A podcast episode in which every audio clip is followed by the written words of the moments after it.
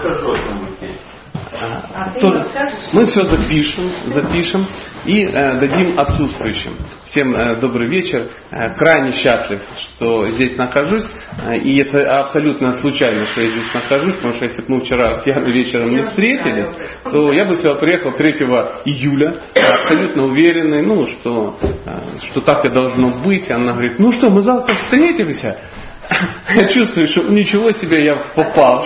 А, да, я да, конечно, да, конечно. Ну, без проблем, конечно. И а, по секрету вам скажу, что благодаря вот нашим встречам у меня копится папка, которая так и называется Эйдос. Она никуда не девается, там скоро уже на целую болванку. Ну, вы первые, кто ну, ее увидит. Да? А, ну, потом, естественно, продадим на ОРТ, ну, как положено, чтобы он зависть их э, взяла. И по, ну, я так понял, сегодняшняя наша встреча, ну, у нас же семейная такая встреча получается, мы же заказываем все, что хотим, а чего нет, имеем на это право. И а, из глубины, так сказать, из нафталина мы достали тему «7 секретов личной силы» или «Как освободиться от всех форм стресса». В свое время я на каких-то фестивалях, помню, читал и был счастлив от этого факта. Меня это ну, сильно беспокоило. Скажу по секрету, я пишу темы, ну, читаю, которые меня беспокоят. Тот, который беспокоит, я и читаю.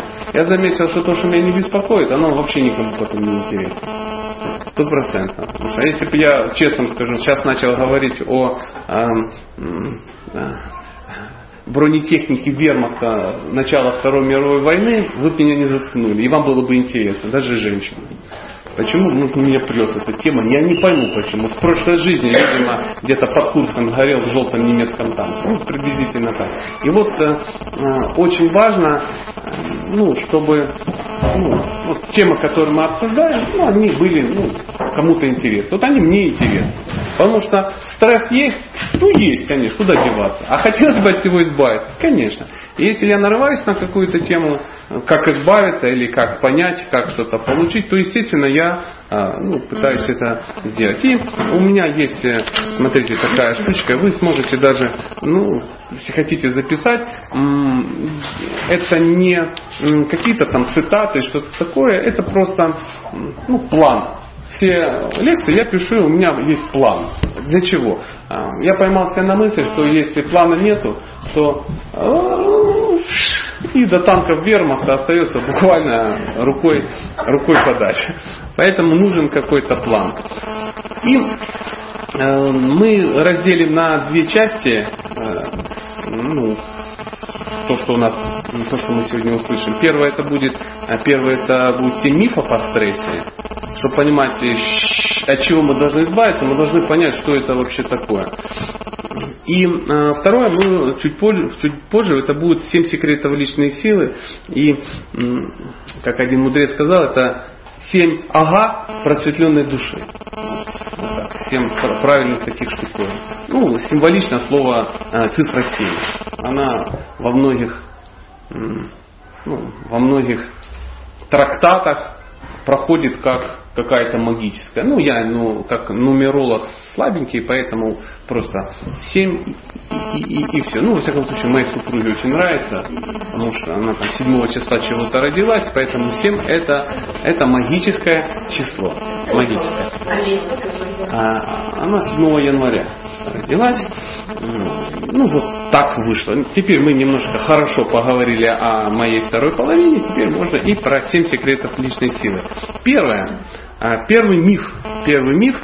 Ну, если вы даже просто запишете, ну и просто услышите раз, два, три, четыре, пять, шесть, семь без подробностей, а потом просто просмотрите, у вас в голове должна будет всплыть такая самскара, это по-русски это такое яркое впечатление. Ну, для чего нужный план? То есть смотришь, оно как бы всплывает, о чем говорили. И вот первый миф. А, первый миф звучит так. Стресс это вполне естественное явление. Он играет положительную роль в современной жизни. Звучит вроде даже, мы можем начать даже с этим спорить, но если мы посмотрим по сторонам, мы увидим, что на этом вообще построена, на стрессе построена вся, вся цивилизация.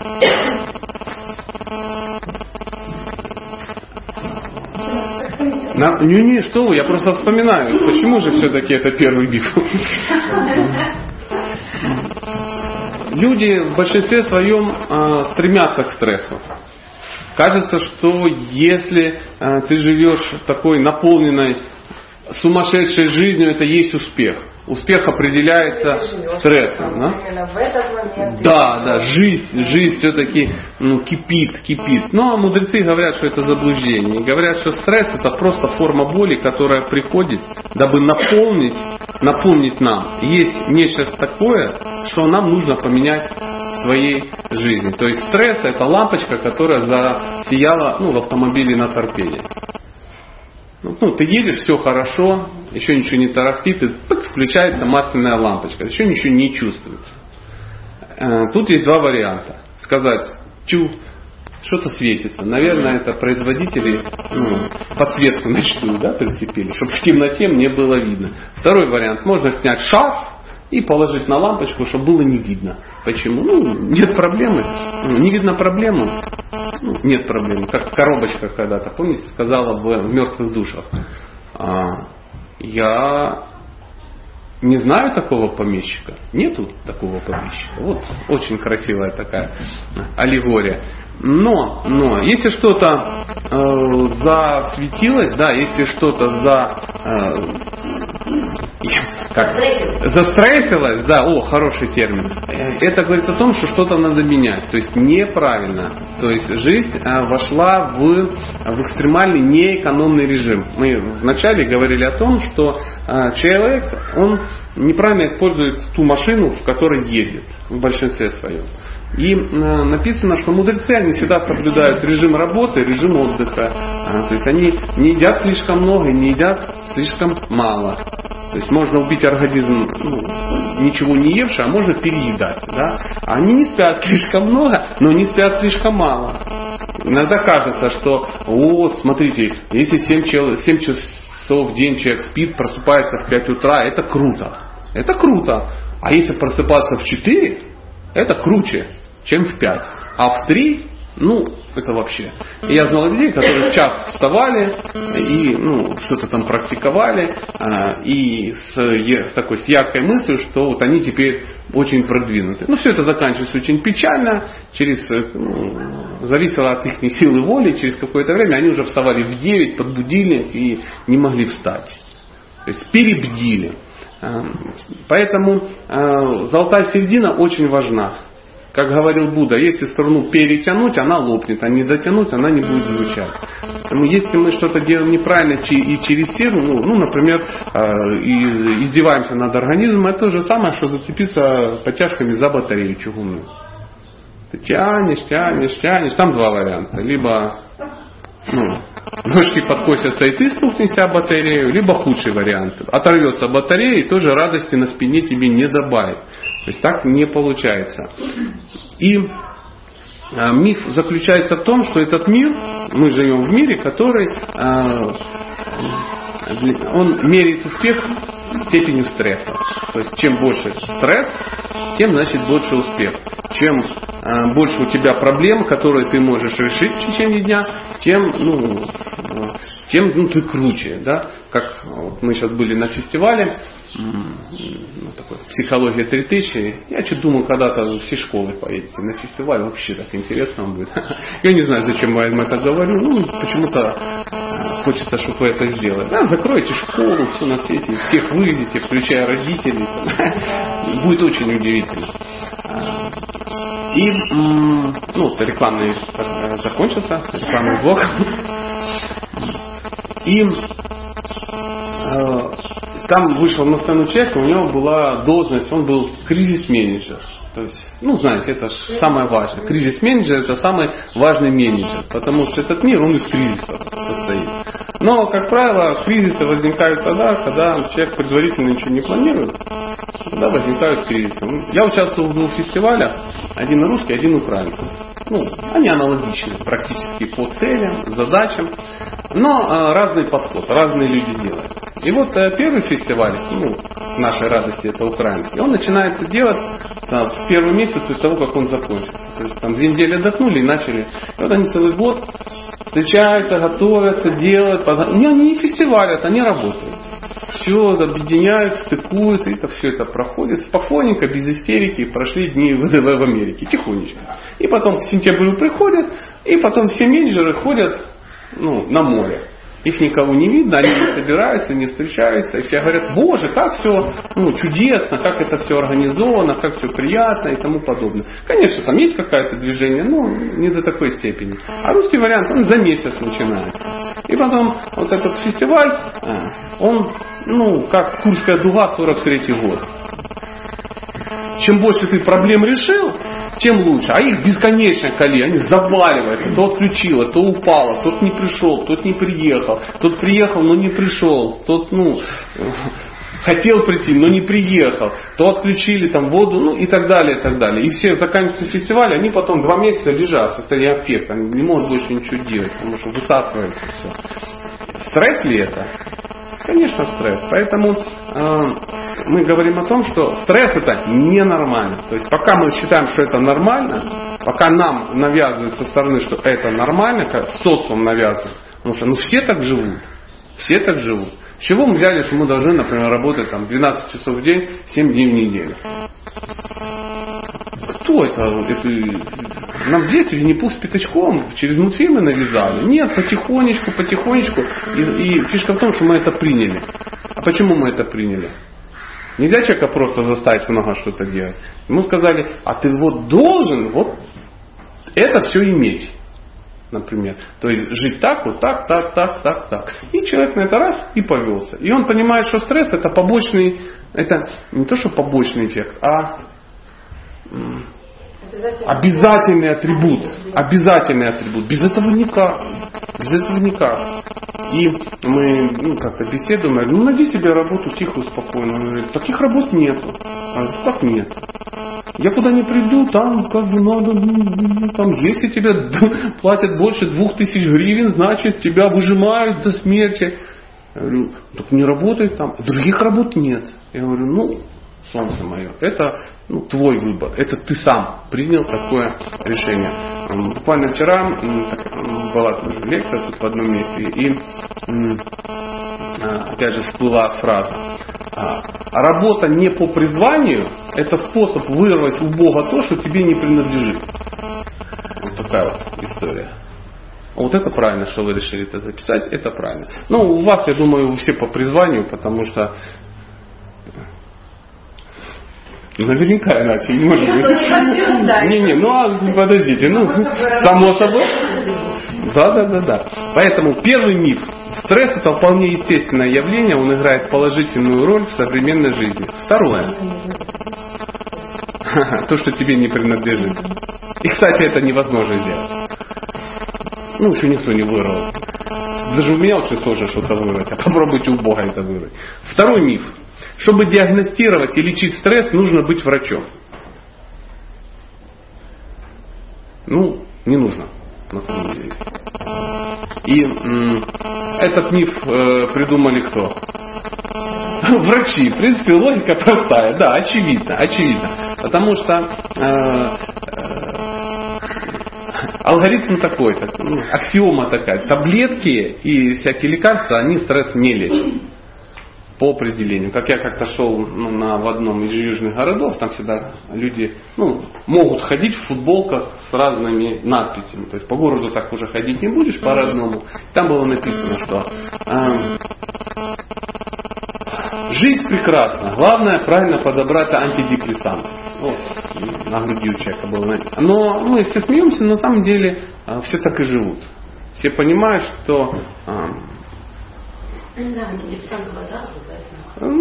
да, да. У меня одна знакомая, она работает официантом в кафе. Работает полжизни там. Ну, у него так мозги настроены.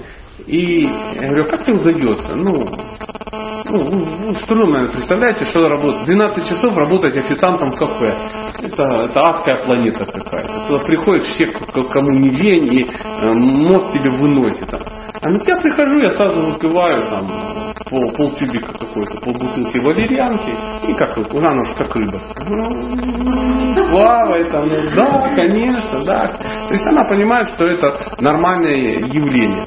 Но э, ничего не лечится. Дело в том, что у нее все равно это копится, она просто не чувствует. В данном случае она э, накрыла э, кнопку, эту лампочку накрыла шашкой. То есть в какой-то момент вырвет в самом слабом месте. Любое как, перетягивание или любое вот эмоции, которые, любое сдерживание чего-то, да, эмоции, там еще что-то, гнев, а, счастье и тому подобное, любые эмоции, которые не переживают, а стресс это отрицательная эмоция, по большому счету. А, если долго сдерживать, оно вырывает.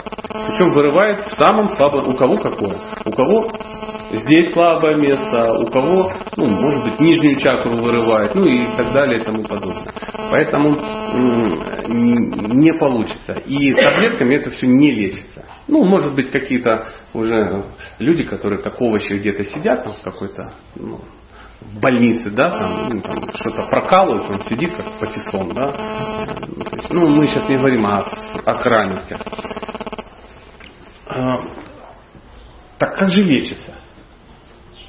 А на самом деле говорится, что единственная причина происходящего с вами, да, единственная причина стресса это, как вы думаете, что?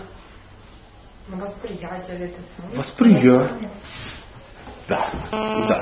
Поэтому самого себя э, таблеткой не залечишь. То есть э, единственная причина стресса это вы сами. Поэтому э, ну, никто другой, только мы сами. Поэтому для этого нужны всего две таблетки. Э, чтобы вылечить стресс, нужно две таблетки. Называются они честность и самоанализ. Ну, такой фасовка по 10 штук в плиточке. Человек должен просто задать цели. А почему я так думаю и почему я так чувствую? Это те вопросы, которые надо себе задать. И если... А, а для этого им нужны две таблетки. Честность и самоанализ. В этом мире мы можем обмануть всех, кроме себя. Да, для этого нужен темная комната нужна и любимый диван. Ты садишься и начинаешь анализировать, почему со мной это происходит. А на самом деле 99% происходит с тобой потому, что ты сам так поступаешь и так думаешь. Ну, как иногда говорят, что у кого-то стресс от бедности, например. Но если проанализировать, то ты понимаешь, что бедность это лекарство от жадности. Если так подходить к вопросу, то тогда а кого винить? Ну, ты жмот, тебя надо лечить, тебя надо учить, поэтому ты беден. Но нам кажется по-другому. Я беден, потому что я что? мало работаю. Если я буду работать в два раза больше, значит у меня денег будет в два раза больше. А если я буду в четыре раза эффективнее, то еще я умножу на четыре. И буду получать как Майкл Джексон. А так не получается. Почему? Ну тут есть классический ответ. Покачаю. Ну потому что такой закон. Третий миф. Третий миф о стрессе, он звучит так. Стресс необходим для достижения максимальных показателей в работе. Ну, это однозначно нет. Однозначно нет, потому что э, ну, это выгодный миф. Ну, знаете, да, ну, мы немножко будем повторяться, они перетекают один из другого. А стресс необходим для достижения максимальных показателей в работе. Но э, на коротких промежутках, э, да, на коротких промежутках. На долгосрочных проектах нет. Это не работает. Э, просто, ну, человек просто перегорает и все. То есть на, как, как, как форс-мажор, ну, я не знаю, надо взять и кинуть, ну, и сделать сегодня, потому что накопилось. Это происходит. Если человек работает все время в этом режиме, он, он однозначно перегорает, эффект э, в любом случае отрицательный. Говорится, а, а почему? Потому что мотивом такой деятельности да, э, являются всего две вещи. А как вы думаете? Почему человек в стрессе работает все время? А? Ему нравится? Не, не нравится. Никому не нравится работать в стрессе. Понятно, не нравились, не работали, но тебе хорошо рассуждать. Ты занят там любимой деятельностью. У тебя, может быть, нету этих двух мотивов, ты даже не можешь представить, о каких мотивах сейчас я говорю. Но это, эти два мотива это страх и гнев. Люди в стрессе работают, когда у них есть страх и гнев.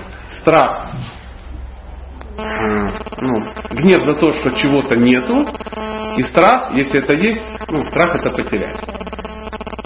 Людям кажется, ну а как же, а что же, она, ну как мне пишет, э, ну сейчас в последнее время вообще очень много пишут, ну, задают какие-то вопросы. Ну там вопросы я всегда отвечаю там в две строчки, но тем не менее. И там такое вот письмо, я живу в Финляндии, я замужем ну, я уже я там хохлушка, да, живу замуж, живу в Финляндии, замужем за гражданином Финляндии, он швед, а, ну и так далее, так далее, очень хороший человек, у нас хорошие дети, но я пошу как папа Карла. Что вы можете мне посоветовать? Ну что можно посоветовать женщине? Я говорю, не поши, а зачем? Мне это не нравится, как говорю, а муж тебя обеспечивает, да, все нормально, а почему ты работаешь? Она говорит, гениальную фразу мне пишет. В этой стране все так устроено, что все пахали. Я говорю, не ври.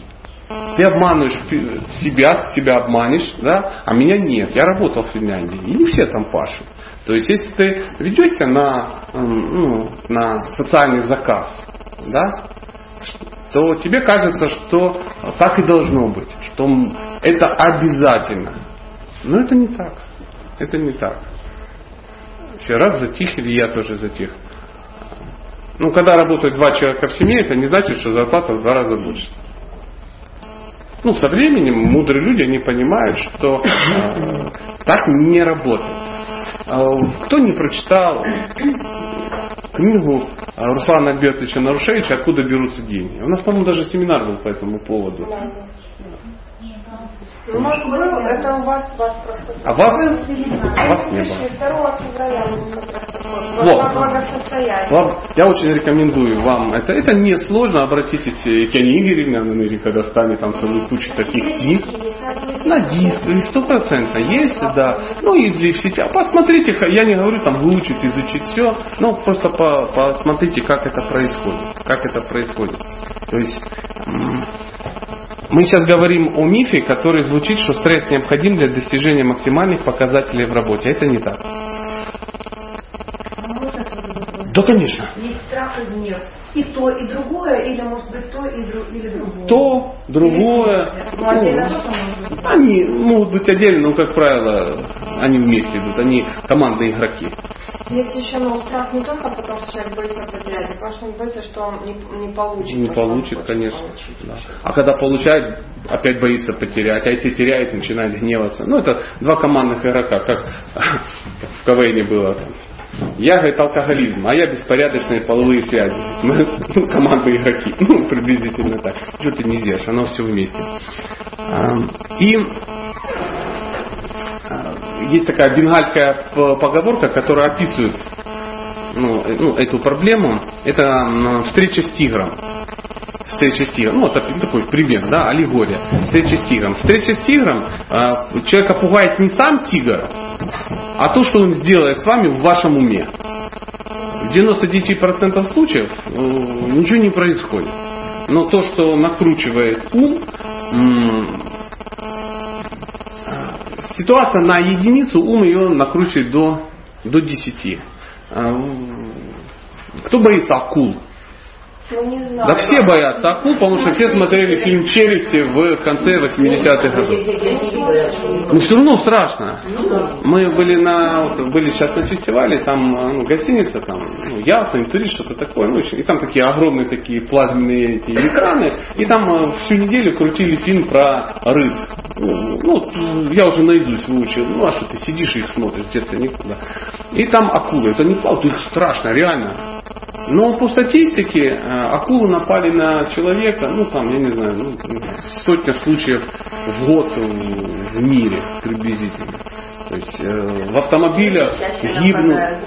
Конечно. Акулы вообще, они не питаются людьми. Ну, только если на тюленя похоже, да, там, ну, снизу болтается, о, тюлень, да, ну, прикольно, да. Это такая редкость бывает. А если не болтается, ну, не шевелится, то и не нападает. То есть им вообще неудобно жрать человека. То есть, но ум-то накручивает, да, то есть страшно, что, что произойдет. Потому что фильм Че, а, вот эти все дела, ну вы знаете, все, все боялись. С инфарктом вы вынес, выносили из кинотеатра. Поэтому страшно не сам тигр, а то, что он сделает с вами в вашем же уме. То же самое и здесь. А, то же самое со стрессом. Страх и гнев только лишь от того, что мы сами додумаем, что с нами произойдет. И мы сидим и думаем, мы сразу начнем голодать. Ну, я буду это делать в стрессе, пахать, и, но потому что если нет, первое, я голодаю, второе, умирают дети или напухают, в худшем случае, от меня уходит муж, если он есть, или не приходит, если он нету, сразу же у меня забирают ипотеку, автомобиль, и приезжают какие-то злые дяди и скатывают газон у меня, знаете, вот в американских фильмах, мне всегда этот символ нравится, приезжают и газон скручивают, это сильнейший психологический эффект, просто-напросто, когда в твоем, ну, твой газон скручивают и увозят куда-то. Это трагедия. Это трагедия. А, четвертый миф. Стресс это просто физическое явление. Немного отдохнув и расслабившись, можно от него избавиться.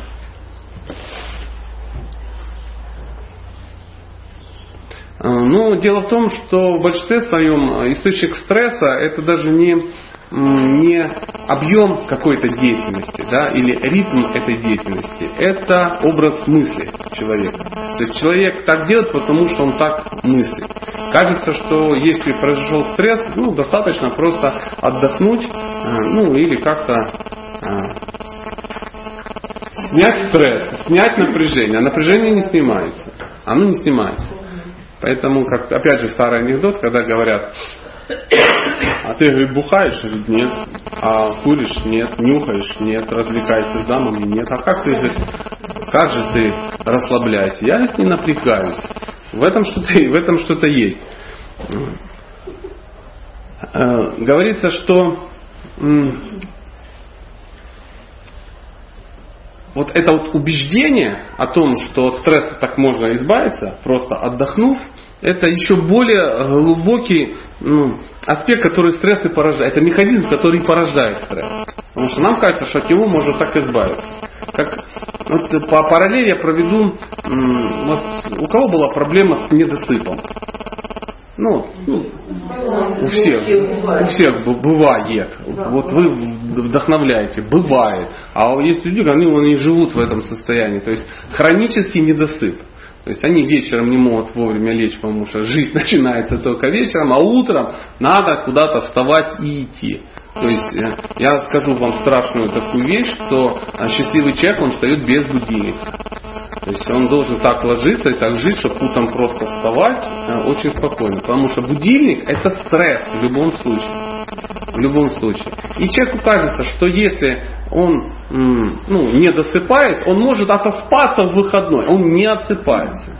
Нет? И чем дольше у человека вот такая ситуация, да, стрессовая, ну, любая, не только сна, ну, со сном как бы понятно, но чем дольше он ходит в эту ситуацию, по времени столько же он и выходить из нее. Если ты там не засыпаешь 7 лет и думаешь, я сейчас возьму отпуск и там где-то в горах отосплюсь, ничего не происходит. Ты из стресса не выходишь. Поэтому поменять надо образ жизни, сначала образ мысли, а образ мысли меняет образ жизни. Поэтому любые изменения начинаются с режима как эм, я помню, был студентом, и нас возили ну, на моря. Я же студент кулинарного техникума, как, как приличный человек.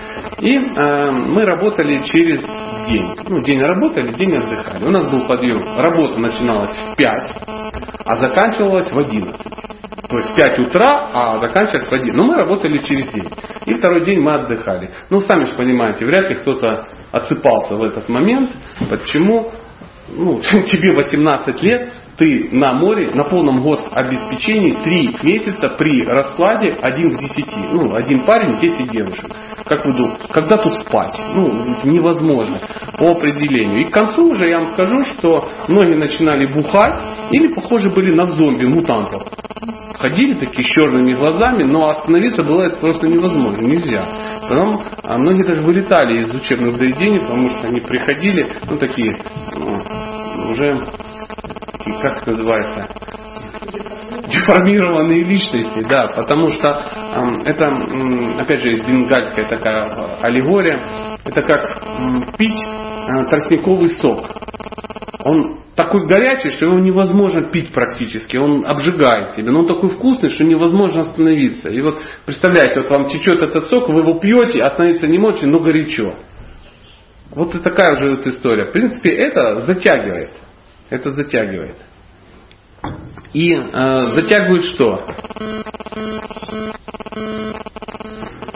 Затягивает убеждение, что этот механизм, ну, ну, что это явление, оно может быть нивелировано, ну, просто каким-то отдыхом. То есть я вот напрягаюсь, потом раз, воскресенье отдохнул. Это же еще не самый плохой вариант, согласитесь, правда?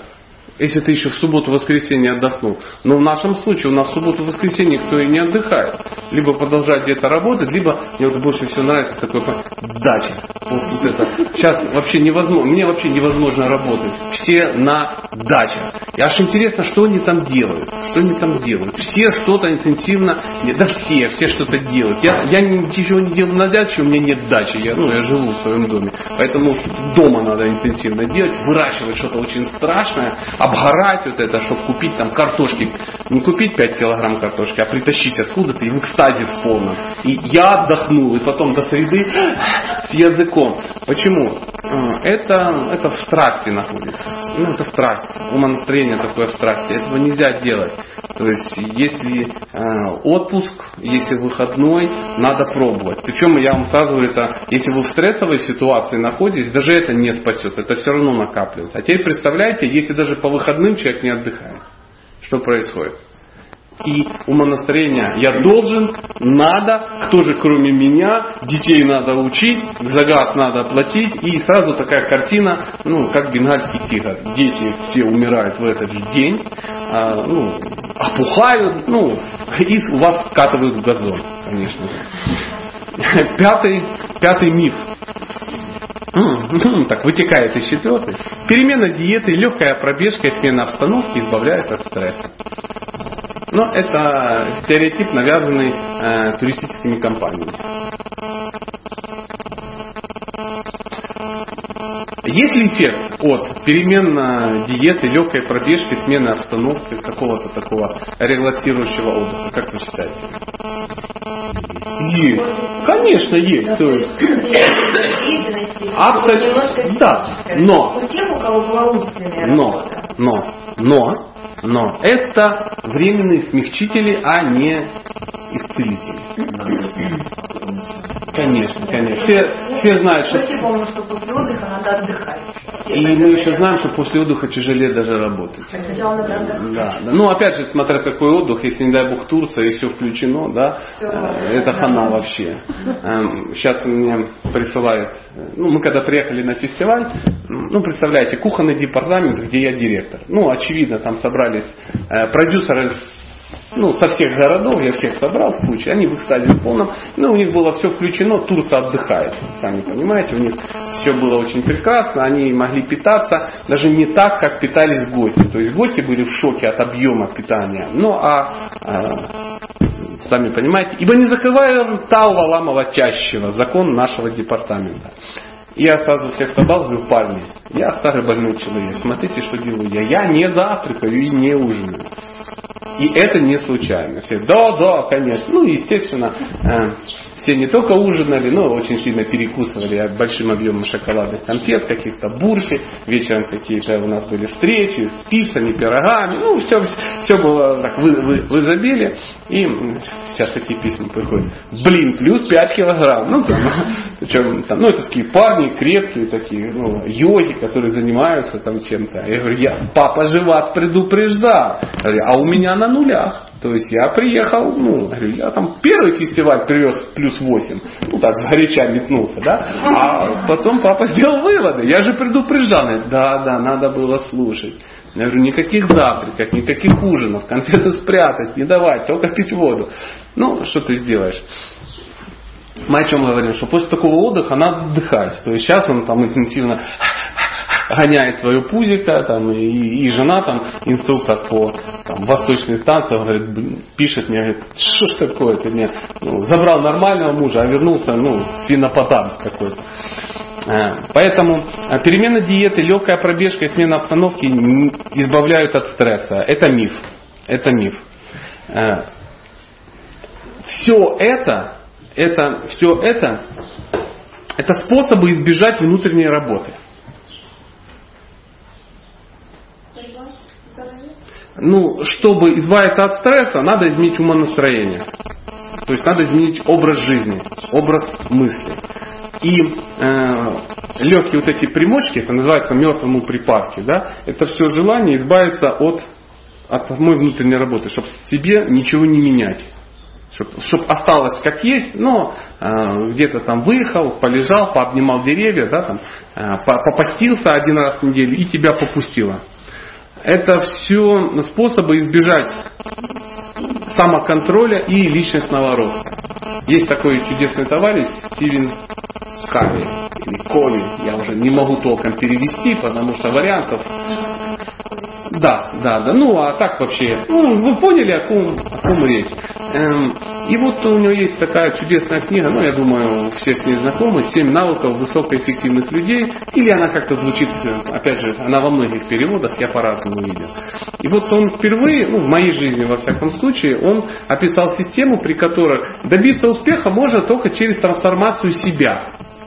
Не просто, что ты нахватаешься каких-то навыков, да, и какой-то, каким-то менеджментом, да, каким-то хитрым. Ты раз и достиг успеха, и при этом не устал.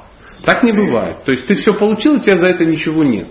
Так не бывает. Он писал о том, что м, успех, он только лишь от изменения себя. То есть меняя себя, ты можешь менять пространство вокруг себя. Поэтому, когда мы думаем, что какие-то вот эти штуковины, ну я повторю, диеты какие-то, ну, такие несложные, да, там какие-то пробежки, там записался на йогу раз в месяц, походил и сейчас все попустит. Не попустит. Без э, самоконтроля личностного роста все равно обойтись не получится. Не получится. А, есть такая вот, ну я сейчас попробую вам такую зачитать. Что значит уметь правильно расслабляться? А, уметь правильно расслабляться – это обладать способностью сбрасывать нервное напряжение везде, в любой момент, зная, что следом наступит и расслабление телесно. То есть тело расслабляется только если человек может расслаблять ум, да, расслаблять свой разум. И здесь эм, стресс это негативная эмоция. Ну, согласны, что стресс это негативная эмоция? Конечно, бывают положительные эмоции, ну, стресс, там, ты влюбился, да, там что-то такое.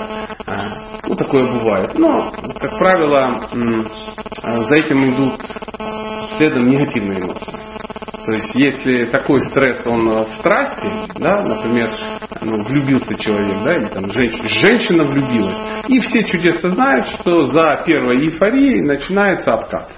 Обязательно. Будут, по, будут проблемы. Почему? Когда все в страсти, а, сейчас, страсть описывается так, что вначале всегда очень сладко, а в конце всегда очень горько. То есть все, что основано на страсти, всегда так. Все, что основано на невежестве, если человек под влиянием невежества, у него в начале горько, в конце горько, в середине горько, все время горько. То есть все время какая-то трагедия. Ну, мы видим людей, которые ну, в депресснике постоянно. Чем, чем не займется, ну все плохо. Эффект как бы, ну, снежный ком все время, ты, то, что на тебя катит, ты все время в этом снежном коме каком-то. То есть не знаешь, с чего, это, с чего начинается, чем заканчивается. То есть никакого будущего, никакого прошлого, такое несчастное большое настоящее. Это э, когда в невежестве. А в благости, когда человек находится, то вначале всегда немножко горько, но потом есть эффект. Ну, кто пробовал заниматься там зарядками? Тут в экстазе от зарядки. Я почему спрашиваю, пробовал? До сладости не дошло, да? Даже не дошло. Ну, бывает такое. Но если бы дошло, то бы было. Да. Ну, это, видишь, нам кажется иногда, что не дошло. Нам иногда кажется, вот мы занимаемся зарядкой, до сладости не дошло. А ты смотри по сторонам. То есть тебе кажется, у тебя не дошло, а кто-то уже как бы скривился, да, потому что он даже этим не занимался. Э, в благости это когда человек прикладывает какие-то усилия, а эффект приходит чуть позже. Ну, это обучение, там, зарядка, там, самоосознание, какие-то духовные практики, они все построены ну, ну, по принципу благости. То есть если вначале сразу все очень круто и сладко, то это все в страсти. Скорее всего, за этим будет ну, Понятно, да? Да, да. И, и по здоровью. И по здоровью то же самое. Все чудесно. Это знаете, как э, как-то плохо на рассвете, если ночью хорошо. Ну вот, вот такая вот история. У вас какая-то история, да? Ну да, пошла сняла напряжение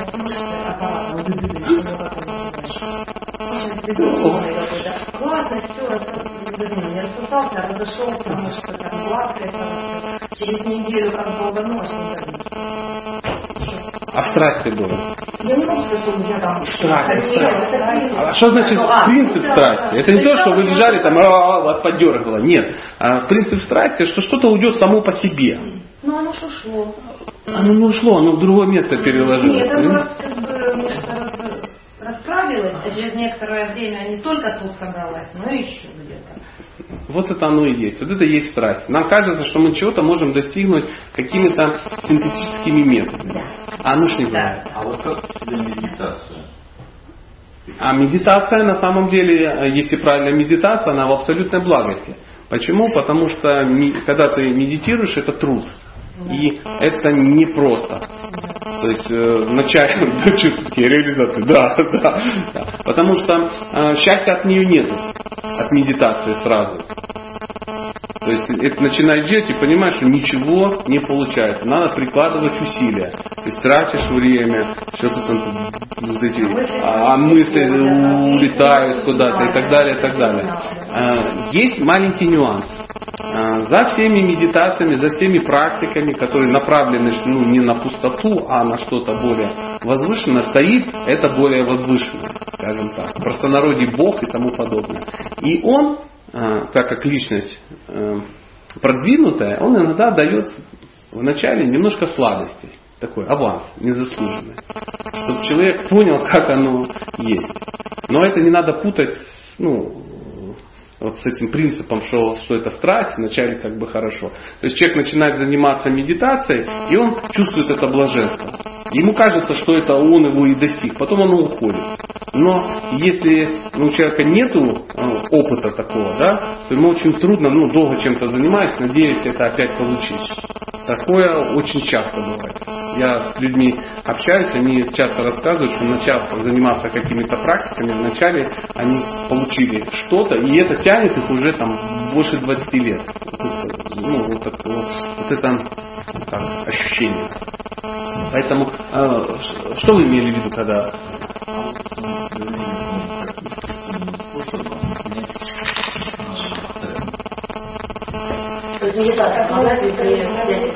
Медитация это не искусственный стресс. О, это не искусственный способ. Медитация это не искусственный способ. Вот смотри, а можно ли, разные медитации бывают. Медитация тоже называется, например, когда человек лежит, расслабляется, и сам себе представляет, или текст тебе, да, что ты ставки там, ну, не находились, а, стуле, там. Ну, это не медитация. Это, это мы это не называем. Это не медитация. Медитация это концентрация своего ума на ну, высшем объекте. То есть если Молитва это, это будет... Э, а, конечно, если вы медитируете и концентрируете, если вы просто что-то, ну, сидите и там нет, это одно дело, это очень хорошо, но это не медитация. То есть, а если, ну, как говорите, молитва или мантра направлена на объект этой медитации, тогда, конечно. То есть, соприкасаясь с существом более высокого ранга, человек автоматически он э, поднимается. Это аналогия, как э, если берешь железный пруд и его вставляешь в костер, то железяка приобретает качество огня. Вытаскивается, ну, потихоньку остывает. Поэтому а мудрый человек, он, э, ну, чтобы прогрессировать духовно, э, то э, в его жизни, в жизни человека уровень сейчас не так скажем, духовное облучение личности должно быть хотя бы немножко сильнее, чем облучение материальное. То есть если ну, мы в социуме крутимся и нас материя облучает, а она облучает, да, пыляет, то э, как противовес на другой стороне весов должна быть ну, эти, какие-то практики, какая-то медитация, какие-то э, духовные составляющие, которые должны быть хотя бы чуть-чуть больше. Тогда человек духовно прогрессирует. Если чуть-чуть меньше, он деградирует. Тут как, как сахаром в лавке торговать, приблизительно так. Ну, это в лавке. Ну, то есть, если э, сахара чуть-чуть больше, чем гири, оно перетянет. Как-то так. Поэтому э, мы очень часто говорим о том, что когда э, ну, сейчас мы будем мы чуть-чуть позже будем говорить э, о самих методах, как можно вырваться. Но у нас есть шестой миф. Чтобы подвергаться стрессу, нужно работать по 14 часов в день в постоянном напряжении. Ну, надо, да, человек работает, и кажется, да, это стресс очень легко подвиг, по, по, можно подвигаться. Но оказывается, это тоже миф. Это не самая главная составляющая. Здесь важно даже не что вы делаете и не как долго вы это делаете, а как, это, как вы к этому относитесь. Потому что если вы занимаетесь не своим делом, то даже если вы три часа в день этим занимаетесь, это все равно э, будет стресс. Если же вы занимаетесь своим делом, то можно заниматься бесконечно. Бесконечно и стресс не будет. Ну как ты думаешь? Ну, Может он занимается своим делом, но неправильно делает. Значит, это значит, неправильно делать. Тут, тут надо, видишь, это тема для личных бесед. То есть садятся и говорят, Сатя, смотри, ситуация такая, я занимаюсь своим любимым делом, это очевидно, мне вот очень нравится, но я в депресснике в полном. И вдруг выясняется, что ну, не совсем так, не совсем пример. У меня был один подчиненный в какой-то структуре. И он приходит и говорит, мне не очень нравится, чем я здесь ну, занимаюсь. У меня с детства есть желание, у меня есть природа, у меня есть призвание. Я очень люблю лепить. Ну, я гончар по, по жизни. Это, это меня вообще просто разрывает, это счастье. Я говорю, и на что ты намекаешь, алчный ненасытный гад? Он говорит, я говорит, хочу пойти, ну, уйти от тебя и пойти работать в в гончарную мастерскую. Ну, я уже тогда был умным парнем, думаю, надо что-то с этим делать. Я говорю, конечно, без проблем. Я даю тебе две недели. Ты, ну, я здесь делаю пазл, я тебя заменяю, да, две недели мы без тебя с трудом, но обойдемся, а ты идешь в свою гончарную мастерскую, и мы этот разговор продолжим через две недели. А разговор случился через неделю. Он приходит и говорит, да, это, конечно, гончарная мастерская, но обжигать то там полторы тысячи горшков ну, в гигантских каких-то этих, это не то, о чем я как бы думал. Вот приблизительно так. Поэтому, может быть, ну, если мы вернемся к, ну, к этой теме, это может быть и твое дело, но ну, неправильно ты делаешь его. То есть можно лепить один горшок, а можно обжигать полторы тысячи штук ну, в сутки. То есть вроде деятельность та же, но подход неправильный и делается неправильно. То есть все через сахасрара чакру. Ну вот так иногда. Неправильно это. Поэтому а ну, то есть, получается, это страх и правильно? Ну, если, если человек не удовлетворен, то, скорее всего, он э, неправильно, либо не своим делом занимается, либо он э, неправильно занимается своим делом. Потому что при другом раскладе, ну, страха не должно быть. Страх от чего? Что ты что-то потеряешь, а ты ни к чему не привязан, у тебя ничего нельзя забрать. Что тебе не заплатят, да тебе наплевать просто-напросто. Ну, заплатят или другие, нет. например, говорят, там еще что-то. Да тебе все равно. То есть э, ты этим занимаешься, все говорят, ты, ты идиот. Ну, да, я идиот, но я счастливый идиот. Я вот смотрите, чем занимаюсь, выращиваю бабочек, в экстазе в полном, с тачком бегаю. Говорит, ты этим не заработаешь на жизнь. Она, «Тьфу на вас три раза. Мне и не надо. А дети забыли. А дети не пухнут, прикинь, бегают рядом с очком. Так же самая история. Я сегодня был, э, пришел в одно кафе, сидел кушать, и там встретил старого знакомого. И мы договорились, естественно, он сразу начал задавать вопросы о предназначении. Ну, видно, что человек вот-вот хотел бы найти свое предназначение и бросить к черту ту работу, которой занимался. И он говорит, ну скажи, ну как, как вот последнее, я уже почти готов, ну я вот, я, э, ну что, жена, дети, ну да, да, да, чем заниматься? Ну у нас, ну буквально пять минут, я говорю, ну такой представь, мир, в котором нет денег, по определению, вот чем бы ты занимался? Он такой, раз, и грузанулся.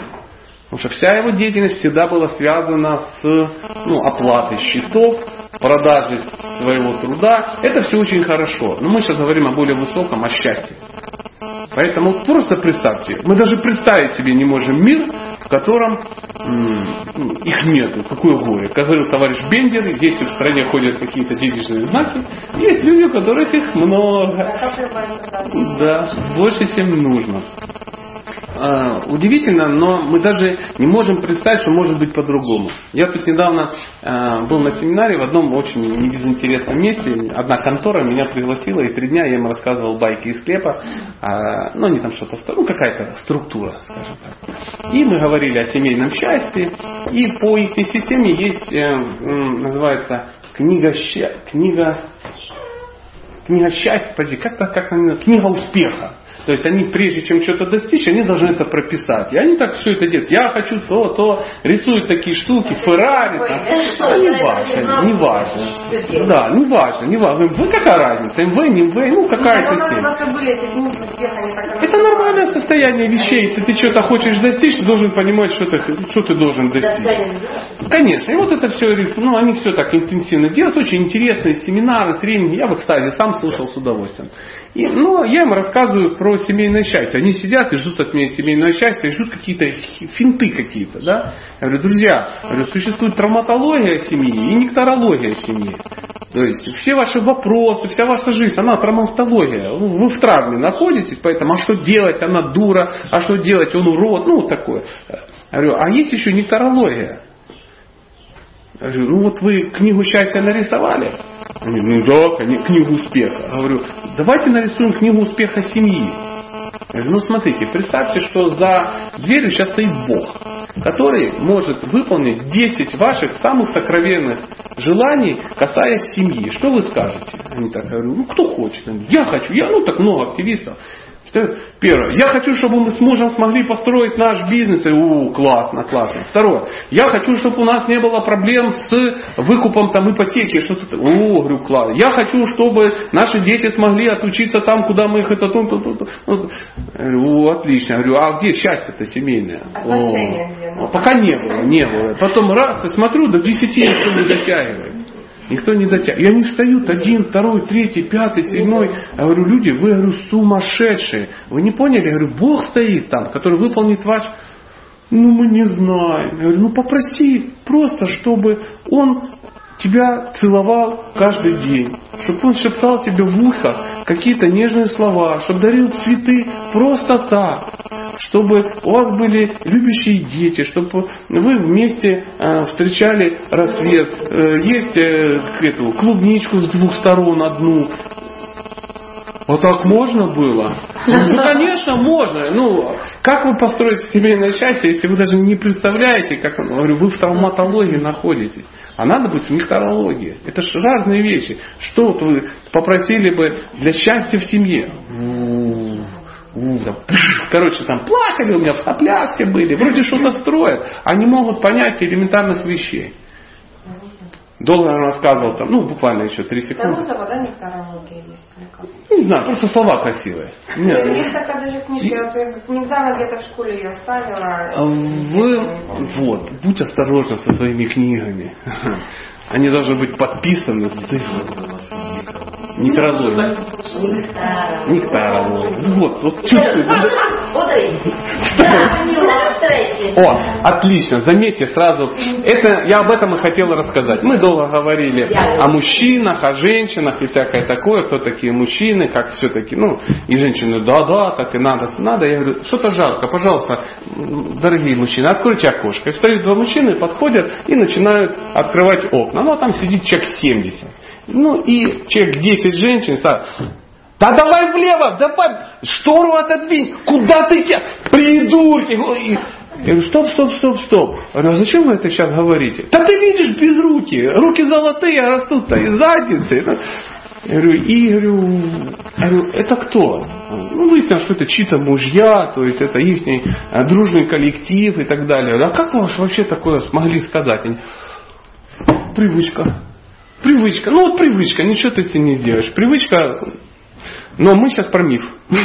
Чтобы подвергаться стрессу, нужно работать по 14 часов в день в постоянном напряжении. Цитата. Ну, она такая, мне очень понравилась цитата, я ее прочитаю. Никто не вправе задеть вас без вашего позволения. Время – это жизнь, и ты – жизнь. Тратя время, ты тратишь себя. Тратя себя, не будь безрассуден. Не давай кому-то другому потратить твою жизнь за тебя. Ты не можешь потерять время, но можешь убивать его.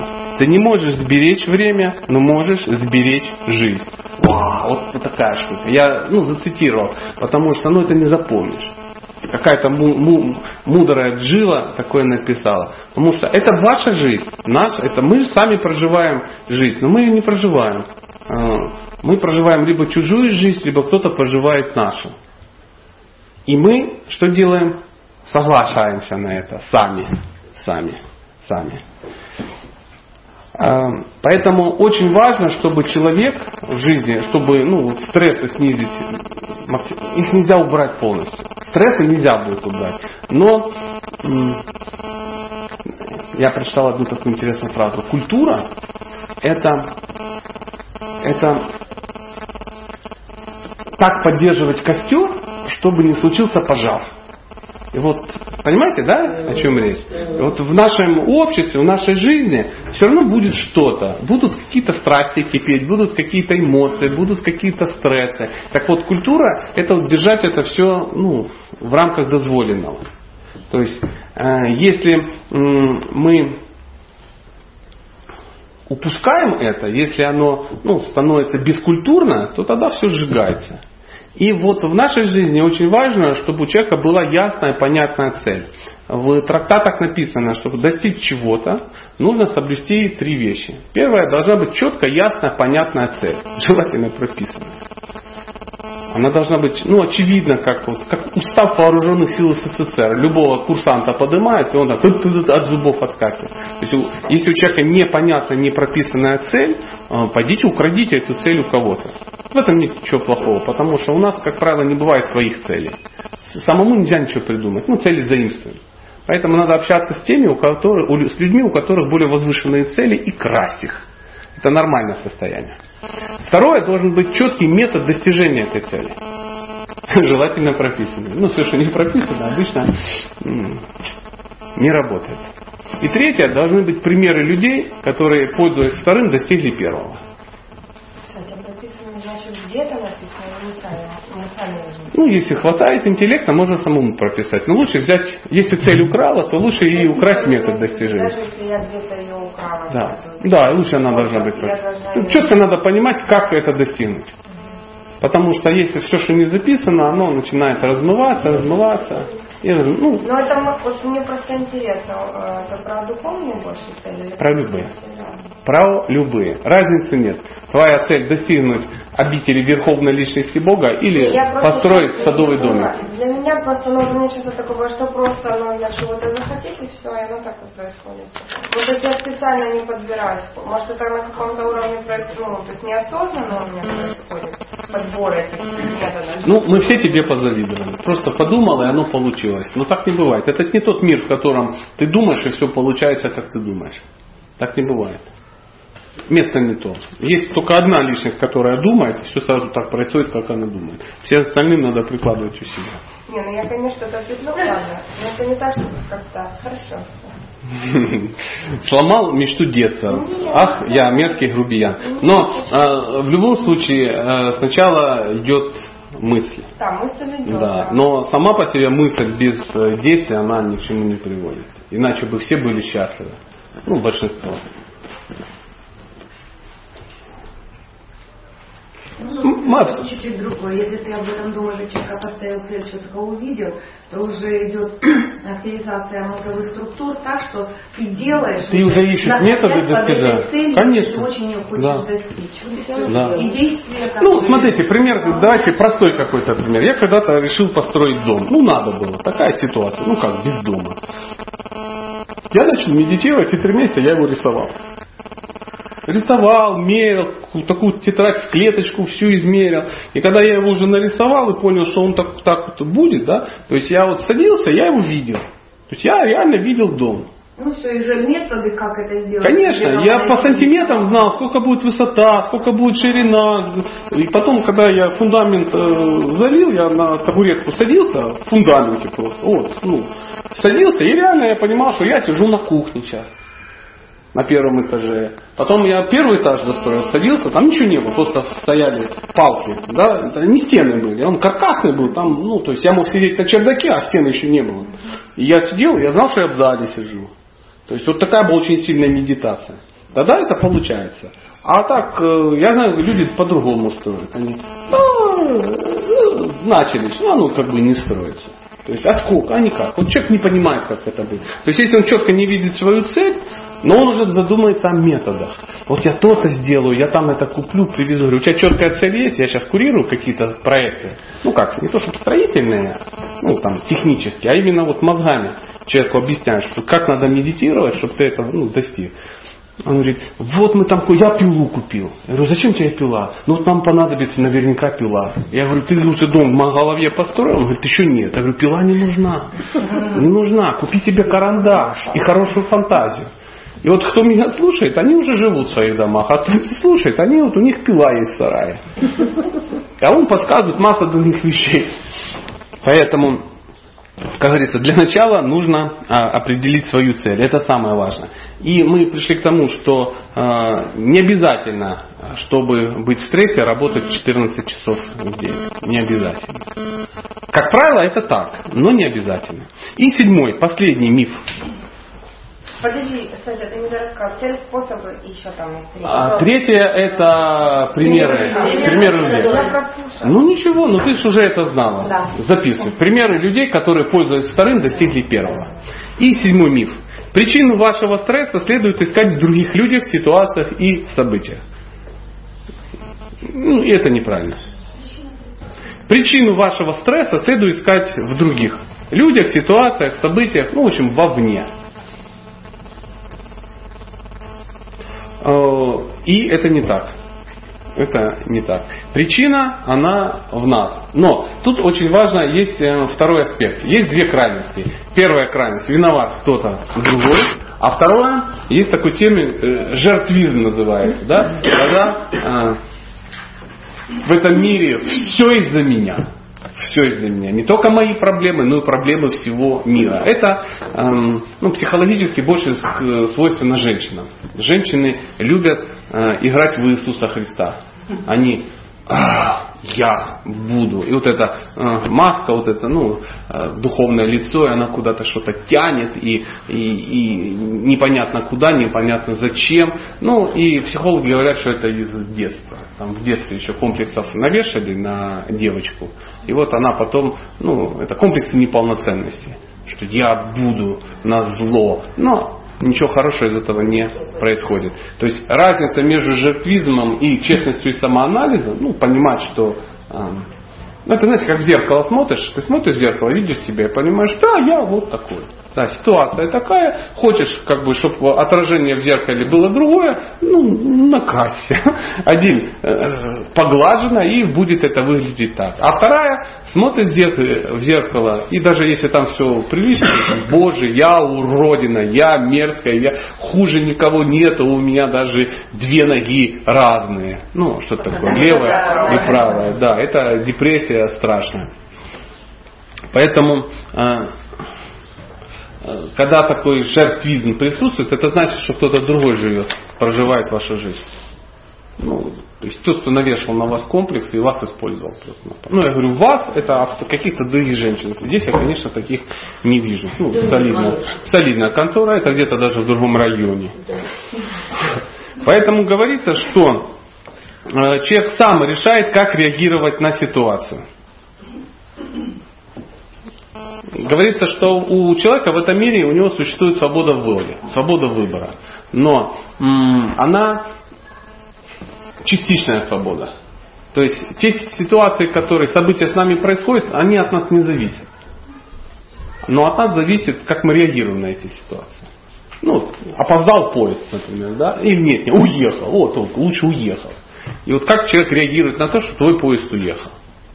Или ты, например, ну, сидишь в аэропорту, да, и ждешь, там уже восьмой час пересадки куда-то. Он взял, и, ну, и тебе объявляют, Самолет рейсом Москва-Калининград совершил посадку на запасном аэродроме Москва. А ты-то в Калининграде ждешь. Ты знаешь, вот он, он вылетел из Москвы, покружился и вернулся в Москву. А ты его уже ждал 8 часов. И говорят, дорогие друзья, через сутки сделаем попытку номер два. И там очень интересно смотреть, как люди на это реагируют. Там, это, этот аэрофлот как бы там за горло хватает. Там несчастная эта девочка сидит и как будто снег, ну, с дождем это, ну, лично ее косяк какой-то. А другая категория людей, ну, спокойненько ставит отметочку, говорит, ну, все, что неизбежно, надо принять как должное. Где тут у вас ближайшее такси? Такси до ближайшего мотеля. Мотеля. И спокойненько, без истерики едут, понимают, что, ну, наверное, это так и должно а, быть. То есть мы а, можем реагировать на ситуацию. И, как правило, чтобы изменить ситуации, которые к нам приходят, мы должны научиться правильно на них реагировать. Здесь, как нельзя кстати, фильм «День сурка» всплывает. Да? То есть ситуация будет приходить до тебя, до, к тебе до тех пор, пока ты не начнешь на нее правильно реагировать. Поэтому другой человек никогда не может быть нашей проблемой.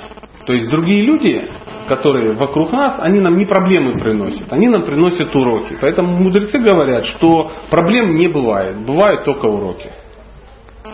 Ну, или как циничные люди говорят, что если э, э, если проблему можно проплатить, то это расходы, а не проблема. Ну, что-то такое. Ну, в принципе, тоже достаточно красиво, достаточно правильно. Это семь мифов. Ну, мы немножко, может, цепнули, ну, э, зацепили даже как выходить из этой ситуации, ну, чуть-чуть, чуть-чуть. Но существует еще семь секретов личной силы. То есть это как э, наш ответ Чемберлену. Если мы... Это, я обычно спрашиваю, сейчас вы все готовы сейчас о мифах, или это мы отложим на ну, если бы мы завтра встречались, то лучше бы мы завтра поговорили. Ну, мы раз завтра не встречаемся, а завтра может вообще не наступить. Поэтому лучше, лучше сегодня. Есть у нас, да, еще чуть-чуть времени? Тогда семь секретов личной силы. То есть, как, э, как, как выходить из ситуации. Это не все, их больше. А, может быть больше, чем семь. Но, тем не менее, мы давайте попробуем. Я пробовал, мне, мне помогает. Первый, первый секрет личной силы. Ну, он э, звучит немножко эзотерично, называется «Оставайся в тишине». Величайшая сила – это сила тишины. Наша истинная «Я» по своей сути безмолвна. И тут есть два аспекта. Первое – это надо не говорить глупости, а второе – это надо медитировать. То, с чего мы начали. Поэтому медитация является аспектом силы. Правильная медитация – это а, когда человек а, перестает чувствовать себя телом. То есть он понимает, что я не есть это тело. То есть я душа. Ну, проводили, да, э, тест.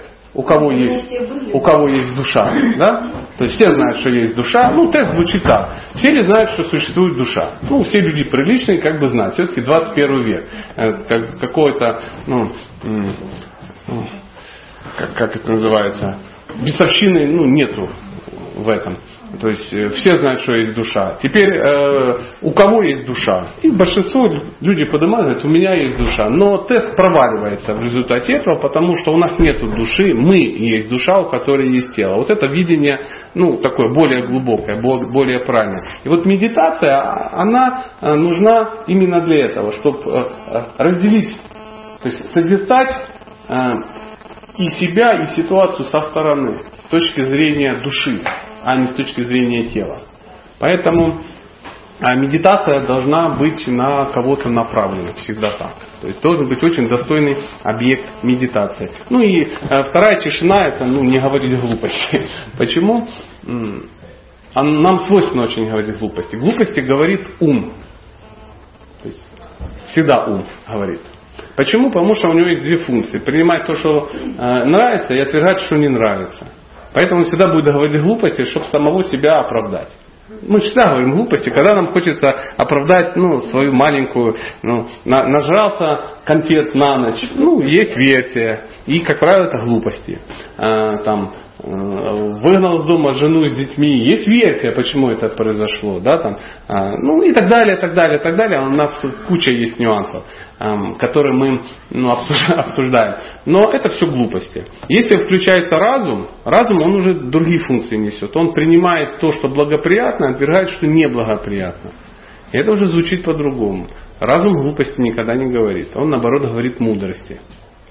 Поэтому Э, первый секрет личной силы э, надо тратить время на, ну, на какую-то медитацию, пусть даже формальную какую-то, но чуть-чуть в день. Это функция организма. Вот это, э, это то, от чего в принципе избавиться нельзя. На самом деле для человека, для живого существа в человеческом теле, медитация также важна, как ну, есть, спать. То есть это такая функция, которая, без которой нельзя обойтись.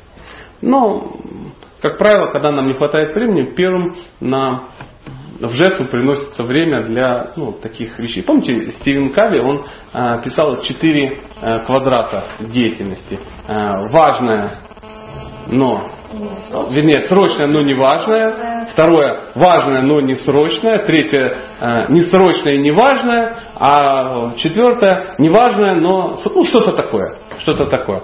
И вот эм, второй, второй квадрат, который важное, но не срочное, вот это в благости. Это то, что человеку больше всего необходимо. Но это то, что мы можем очень легко отложить на завтра. А все, что откладывается на завтра, как правило, откладывается в вечности. То есть вы откладывали да, на завтра. С завтрашнего дня будет диета, с завтрашнего дня будет самоосознание, с завтрашнего дня будет медитация, с завтрашнего дня будет ну и так далее, и так далее. То есть медитация очень легко откладывается. Ну, так же, как правило, 72 часов. Если ты не начал делать то, что задумал ну, да, первые три дня, то ты уже... Как правило, делать не будешь. Э, второе. Называется, э, секрет личной силы называется условно «оттолкнись». Всякое страдание и всякая скорбь имеет одну причину – привязанность.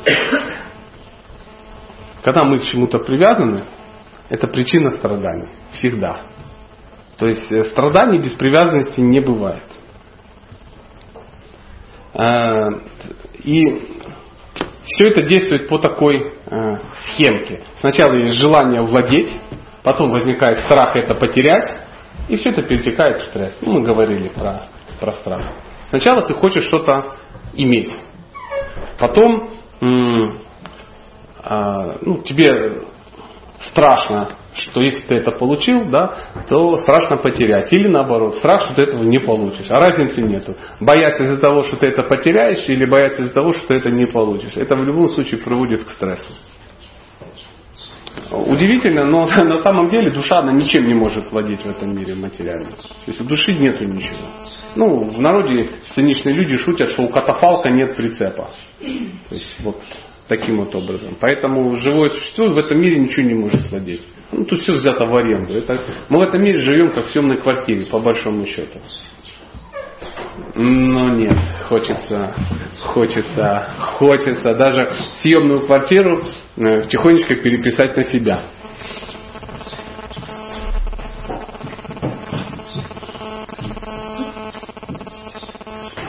И э, э, любые практики психологические или духовные, они основаны на том, что человек должен дистанцироваться от э, э, объекта ну, вожделения, то есть то, чем ты хочешь владеть, то, к чему ты привязываешься. Живое существо привязывается к чему-то, если он считает себя управляющим. Если от тебя кажется, что от тебя это зависит. Ну, боитесь за детей?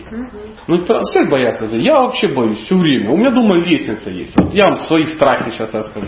У меня есть лестница, блин, между первым и вторым этажом. Если бы я знал, что я так буду бояться, я бы лучше в один этаж это построил. У меня все время, мне кажется, что с этой лестницы кто-то свалится. Не я, потому что я-то не могу свалиться. Я крепкий, здоровый конь. Как я свалюсь? Я даже если свалюсь, просто лестницу сломаю. Да?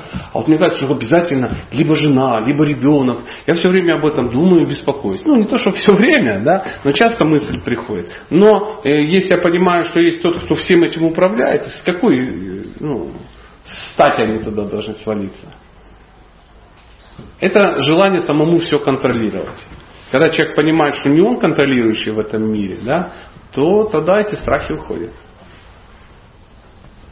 Понятно, да? Всегда, всегда страхи, когда что-то хочешь Да, да, всегда, всегда, всегда. А знаете почему? По секрету. А вдруг скажу. будет не так, как ты хочешь. Ну, А дело в том, что так и будет, не так, как ты хочешь. то есть ты хочешь, чтобы было хорошо, а вдруг будет не так хорошо, как ты хочешь. Э, Страх возникает, Даже если это- даже если ты понимаешь, что есть кто-то, страх возникает, что твои планы не совпадут с планами Бога. Да. Кажется, вот, вот, ну так это происходит, э, к сожалению, к сожалению. Поэтому Не расстраивайся. Но это у женщин такое есть, что они должны переживать за своих родственников. Не могут... все переживают, за, поверь, не только женщины, и мужчины тоже переживают. Женщины даже до безумия доходят, переживая. Да. У мужчин а, им проще. Я вам открою страшный секрет, и вы наверняка знаете. То есть а, ум женщины устроен так. Она а, либо думает а, хорошо о своих близких, либо думает плохо о своих близких. Либо она боится, либо там еще что-то. То есть она все время думает, а не расслабляется никогда. То есть уровень активности женского мозга, он никогда не падает ниже 90%. Она все время об этом думает. А у мужчины есть еще нейтральная скорость. Он может думать хорошо, плохо или вообще не думать. То есть мужчина может чем-то заняться. И он в какой-то момент, если я не сижу возле лестницы, я, вот- я не думаю про это. Ну правда. А что думаешь? Не о чем думать. Знаете, сколько важных дел. Или вообще просто пык отключился. Мужчина начал отдыхать. И все, выключился. Уровень активности мозга падает до 10%. Он смотрит что-то по ящику или ВКонтакте новости крутит. Я заметил разницу, как я кручу новости, и как жена. Моя жена эти новости контролирует. Она их даже стирает. Ну, она это чувствует гадость какую-то, надо убрать, она, ну, она их убирает. А я не так. Кручу, кручу, верчу. И часто, э, а ну назад куда-то соскоча, я и не вижу. Мне, ну, по-моему, по второму разу уже начал. А мне какая разница? Оно мелькает, хорошо. Это как в древности мужчины... Это раздражает. А женщина должна контролировать, что что-то информацию впитывать в себя. Ну. Я говорю, ну дай хоть слово дослушать, куда ты дальше переключаешь? Неужели не интересно? А там никто и не планировал. Дослушать. Уже что Зачем? Это все потому, что вам а, важна информация, и вы на 90% включены. А мужчина в этот момент, он находится в состоянии релакса. Он как а, охотник в древности, притащив мамонта домой, он просто смотрит на костер. Для него телевизор или это костер, он просто блымает, меняется, он лежит. Ну, ну, хорошо. Это надо понимать. Женщина должна это понимать. Это основа, это тому, чему девочек в школе надо учить. Что мужчину, смотрящего на костер, пока не надо трогать. Так же самое, как телефон, который вы включили в розетку, ну, не, не надо его ну, уносить оттуда. Вот положили, да, включили, он должен там два часа заряжаться. Тогда он будет звонить очень хорошо, а так разрядится. Вот мужчинка такой телефон. А телевизор или ну, что-то блимкающее, это, он может, ну, продвинутый человек может не ящик смотреть, он сидит, что-то читает. Он читает, он хоп, туда погрузился, все, он ничего не слышит, ничего не видит, он там находится. Эта женщина может, она может читать, смотреть, ну, знаете, да, есть в это время, по телефону говорить и все успевает. А мужчина нет, он что-то одно делает. Поэтому э, ну, одна из обязанностей э, женщины, которая не потеряла э, инстинкт самосохранения в своей семейной жизни, а это оставлять мужчину в, в какой-то момент. А что нужно в этот момент? Ну, ж не каждый раз. У всегда что-то Ну, и, и- искрен- кому нужно? Не ну, само собой, само собой, вы абсолютно правы. Вопрос, Если, если вдруг, если вдруг пожар в доме, и вы уже практически вынесли всю мебель, кроме дивана, на котором релаксирует супруг, то, конечно, надо его вывести из медитации и спасти. Если же это ну, вещь, которую вы легко можете ну, сделать через час, ну, сделайте через час. Это несложно.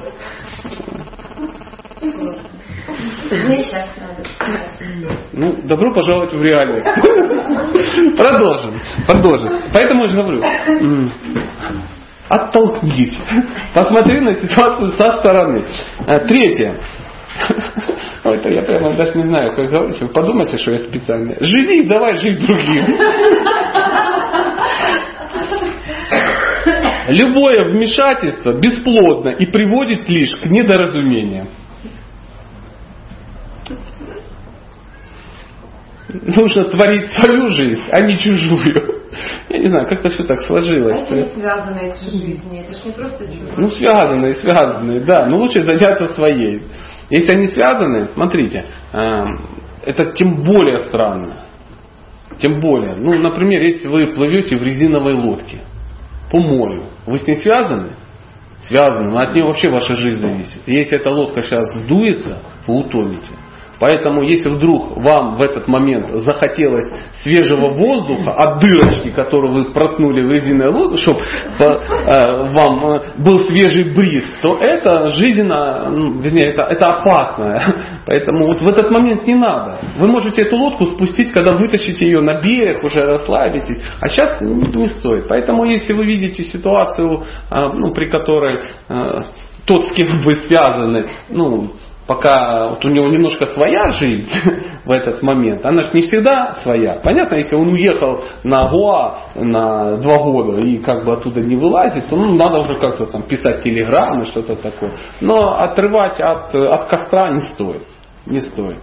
Не стоит. Это то же самое для, ну, мы немножко в семейной психологии, для умиротворения в семье, я не говорю счастья, а умиротворения. У женщины должна быть возможность мужчине проговаривать свои мысли. То есть она должна добиться такого, чтобы мужчина ее иногда слушал, хотя бы каждый день, хотя бы по чуть-чуть. То есть приходить и сказать, мой дорогой, не хотел бы ты исполнить свой супружеский долг?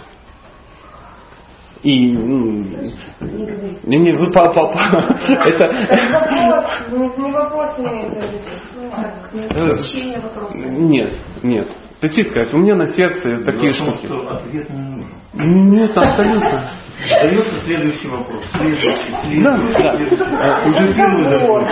Среди девятый, Все правильно, все правильно. Но мудрый мужчина, он понимает, что... Это уже пятый вопрос. И правильно, ну даже можно не говорить это. Просто женщина таким образом, она же преподаватель, она строит свое общение, задавая вопросы. Но она понимает, что это риторические вопросы. В любом случае, она должна выговорить свои э, 14 тысяч слов в день, иначе она будет. И неважно, вопросами или не вопросами. Поэтому женщина, она просто говорит, я чувствую, это, я хотел бы, чтобы ты со мной поговорил. Мужчина должен понимать, что поговорить с ней не надо. Надо. Нет, нет, нет. Не надо во время костра. Ну, ну вы же не, ну, смотрите, на все есть время. Вы же не совмещаете там любовные утехи с приготовлением обеда. Ну, правда же, ну, всему свое время. Это в обед, это после обеда. А? Определяющее слово извращенцы. То поэтому тот, кто пытается ну, совместить, например, релакс мужа со своим этим самым, это опасно. Поэтому вы сейчас дослушайте до конца, вы услышите. Умиротворение будет, если у женщины есть возможность проговаривать свои мысли, а у мужчины есть возможность находиться одному в уединении, в тишине. Поэтому разумные мужчины, они первым делом, как только карма позволяет, они строят себе кабинет на ключе. Который закрывается изнутри. И вся семья строится таким образом, да, что туда заходить нельзя. Там папа работает. А? Вот. А умный мужчина должен забить ее гвоздями, гвоздями и туда нет.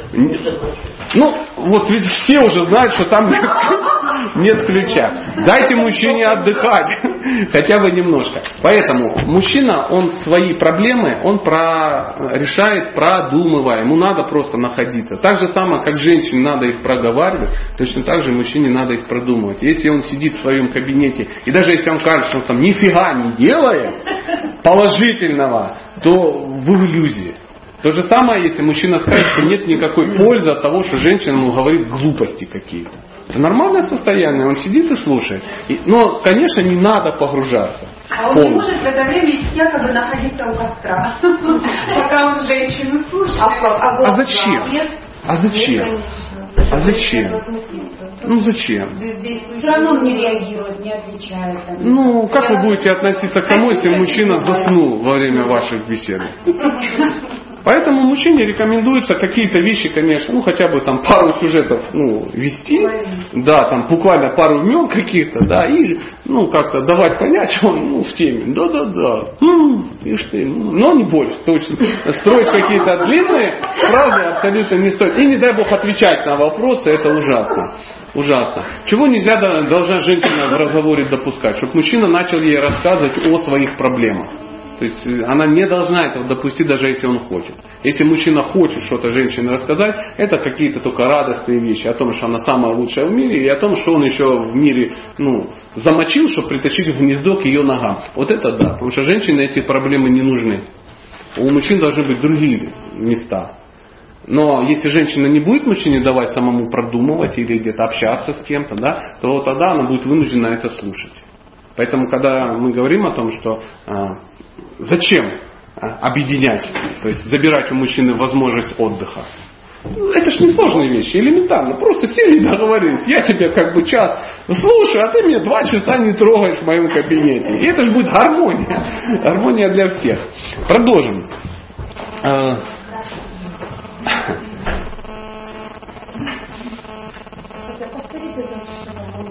Любое вмешательство бесплодно и приводит лишь к недоразумению. Лучше творить свою жизнь, а не чужую. И еще, следующее. У родителей нет права управлять жизнью своего ребенка. Это сейчас родителям всем.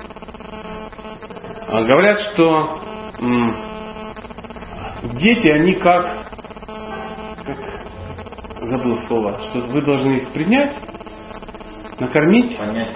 Выразить, понять, простить и отпустить. Как, го- как гости, как гости, да. Пришли, позаботились, накормили и отпустили. То есть у родителей нет права управлять жизнью детей. Это ненормально, неправильно, это ведет к депрессии и вариантов других нету никаких. Начинается с 17 года. Нет, начиная с рождения. Блин, да что ж такое? Ну, конечно, с рождения. Почему с 18 лет? Дело в том, что э, до 5 лет ребенок царь, и вы ничего не можете. Зачем вам что-то навязывать? То есть ребенок должен жить свою жизнь, да, а не вашу. Ребенок должен стать собой, а не вами. Вот в чем дело. Поэтому до 5 лет ребенок царь. Мы об этом все время говорим. Царь это тот, который э, он, э, его не погружает в подробности проблемы. То есть, если возникает какая-то проблема, его не погружают в нее, а и от нее избавляют. Ну, например, если ребенок хочет сделать что-то неправильно, родители не кричат ему, что он дебил и делает неправильно, а откуда он знает, что это неправильно. Они звенят ключиками, там, оп, оп, а вот смотри, что у мамы есть, ш- оп, сознание. Просто переводит сознание на какие-то другие вещи. То есть до пяти лет это только так. Ребенка хвалят, любят и ничего от него не требуют. С 5 лет до 14 ребенок уже начинает понимать, ему можно какие-то вещи, ну, чтобы его соориентировать в этом мире. То есть ему рассказывается, что такое хорошо и что такое плохо, и все. И все.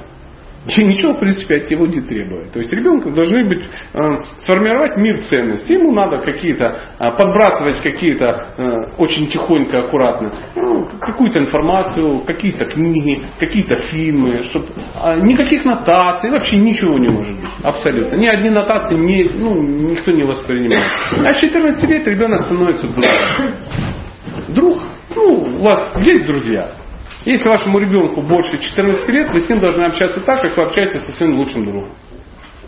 Если вы ему читаете нотации, объясняете, что он не прав, пытаетесь на него как-то давить, это большая ошибка. У вас друзья а, ну, не будут с вами дружить, они от вас убегут. Так и дети от вас убегут. От нас, от всех. Вот сейчас моему ребенку случилось 14 лет, и я всеми силами свое сознание меняю, что мы друзья. Мы друзья. Он говорит, пап, я не собираюсь, я не пойду на практику в школе. Не пойду. Да ну их черт, она же сумасшедшая, эта практика, я не хочу. Я такой, «Э, я говорю, ну ты принял решение, делай, как ты считаешь нужным. Хочешь не иди. Он говорит, а, а, а что, что там это самое? Последствия будут какие-то? Ну, в принципе, какие-то будут. А ты мне их поможешь решить? Ну, мы же друзья, конечно, помогу. Конечно, помогу. А можно сделать, чтобы последствий не было? Я говорю, ну, можно и так сделать. То есть если спрашивают, отвечают, не спрашивают, не отвечают. Мы сейчас были на фестивале, там была очень интересная фраза, она ну, меня очень сильно покорила. Там такая информация дана. Ну, мы же приехали на фестиваль со своей, и организаторы, ну, условно говоря, то есть есть гости, да, а есть там, ну, там сотня каких-то организаторов, людей, у которых есть определенный образ жизни, какая-то философия. И э, э глупый человек, он эту философию пытается кому-то ну, запроповедовать сразу. Поэтому говорится, там, говорится, что а, с первого по последний день вы на этом фестивале должны проповедовать. Постоянно, 24 часа в сутки, всем и каждому, при любой возможности. Но словами пользоваться можно только в самых крайних случаях. Чувствуете, да, как звучит? Совсем по-другому. То же самое здесь. Если вы хотите ребенку что-то а, донести, словами надо пользоваться только в крайних случаях. Просто ты так делаешь, он с тебя это срисовывает. И все. И в 14 лет э, уже, уже нет смысла э, уже вообще что-то делать. То есть менять уже нельзя. Человек уже полностью сформирован. Поэтому, друзья, единственный вариант. Ну, я буду держать вас в курсе событий, получилось ли у меня. Ну, пока до 14 лет, пока получилось. Поэтому говорится, пусть ребенок станет собой, а не вами. И а, как, как правило, ну такой как совет, а, ну, при таком раскладе нельзя критиковать никого. Ну, потому что пока ты, когда ты критикуешь, ты просто на себя все это перетягиваешь. Ну, так, так, так это действует. Когда ты начинаешь критиковать кого угодно, ребенка, мужа, жену, родителей, окружающих, правительства, ты избавляешь людей от отрицательных этих качеств, которые критикуешь. Но проблема в том, что они через тебя как фильтр проходят у тебя остаются. Поэтому мудрецы говорят, все критиканы это мои друзья. То есть чем больше меня критикуют, тем лучше. Для меня, но, к сожалению, не для них. Они меня избавляют от недостатков, забирая их себе. Четвертый секрет личной силы, он звучит так. Вслушивайся. Говорится, что твое, твой внутренний наставник всегда в твоем распоряжении. Ну, на санскрите это называется параматма, а по-русски это называется совесть. Чем чище человек, чем э, громче совесть. Ну, звучит. Чем э, ну, человек грязнее ментально, тем э, звук совести ну, все тише и тише звучит. Говорится, что нам э, присуще врожденное знание о том, что по-настоящему правильно. Все знают, что такое. Все знают. Мы иногда, а как так поступить? Все знают, как хорошо, ну как правильно, как, и, ну нет, ну разве что, ну какие-то, я не знаю, ну абсолютные деграданты, да, ну и то они знают. Но мы все равно подводим какую-то философию. И иногда, опять же, я читал вот на психологии 3000 э, семинар по кулинарии. И э, женщина задает вопрос. Ну, бабушка, бабушка, она говорит, «А, как правильно кормить ребенка? Я говорю, ну, судя по вашему возрасту, ну, э, вы говорите о каком-то взрослом ребенке. Ну, маловероятно, что у вас пятилетний там. ну, я говорю о, вну, о внуке. а внуки, внуку там 10 лет. Я говорю, ну а в чем проблема? Ну вы же как-то питаетесь, ну так вы кормите. Ну, я чувствую какой-то подвох. Ну тут ситуация такая, муж и жена, а одни едят мясо, другие мясо не едят, и, а я мясо сама не ем, и вот когда это сам, а я чувствую уже тучи сгущаются, я говорю, и, и, ну вот ребенок ко мне приходит, а я его кормлю там, ну, чем-то, чем-то таким. И я понимаю, что э, речь идет о том, что, э, ну, кто-то из этих родителей, ну, ее родной, ну, или он, или она, а кто-то алчный, ненасытный скотина. Ну, и вот она сейчас пытается из меня вытащить. А, я же авторитет тут, она не то, что она какую-то дубину хочет психологическую, аргумент такой, что потом приехать домой и по голове оппоненту бахнуть и сказать, а, урод, я же говорила. Я говорю, я вам не скажу этого. Вы, у вас уже, вы уже решение приняли, вы уже делаете. Вы сейчас хотите от меня подтверждение своих иллюзий. И если то, что я вам скажу, совпадет с вашей глупостью, да, вот, которая есть, вы скажете, что я крутой дядька. А если как бы не совпадет, вы скажете, что я ну, мерзкий человек. Нет, вы скажите. Я не скажу. Она встала и ушла. Просто встала, ушла. то есть ей настолько было невыносимо, ну, что я не хочу выполнить ее э, желание желания. То есть понятно, что в ее лице я неадекватный дрыщ какой-то, потому что я вот мое мнение не совпало с ее. Но, к сожалению, ну очевидно было видно, что она пытается бедный ребенок, бедный ребенок. Я думаю, что это, знаете, а помнишь, мы с тобой в детстве детьми, а мы с тобой детьми дрались. Не помню, что мы с тобой ну, брали за ноги детей и ими дрались. Вот, как-то так. Поэтому э, вслушивайся. когда мы игнорируем голос совести, мы себя как личность травмируем. Потому что то, что ну, у нас заложено, оно заложено. И сейчас, по-моему, доказывать нет никакого смысла. Оно как бы есть. И когда мы идем, ну, подводим какую-то другую философию, не то, что мы реально слышим из сердца, мы себя как личности травмируем. Мы согласны, что если вы встречаете какую-то философию, это должно отозваться в сердце. То есть настоящая философия та, которая с реальностью совпадает. То есть ты слушаешь и говоришь, вот так оно и должно быть. Я вот этого ничего не... Ну вот так и должно быть. Вот это правильно. Вот так и должно быть. Как, а, опять же, я в каком-то месте, где-то я был в Харькове, по-моему, был молодежный клуб, и там называлось гармония, гармоничное отношение между мужчиной и женщиной, когда тебе 20. Вот такая была тема. Придумали организаторы, а я им что-то рассказывал.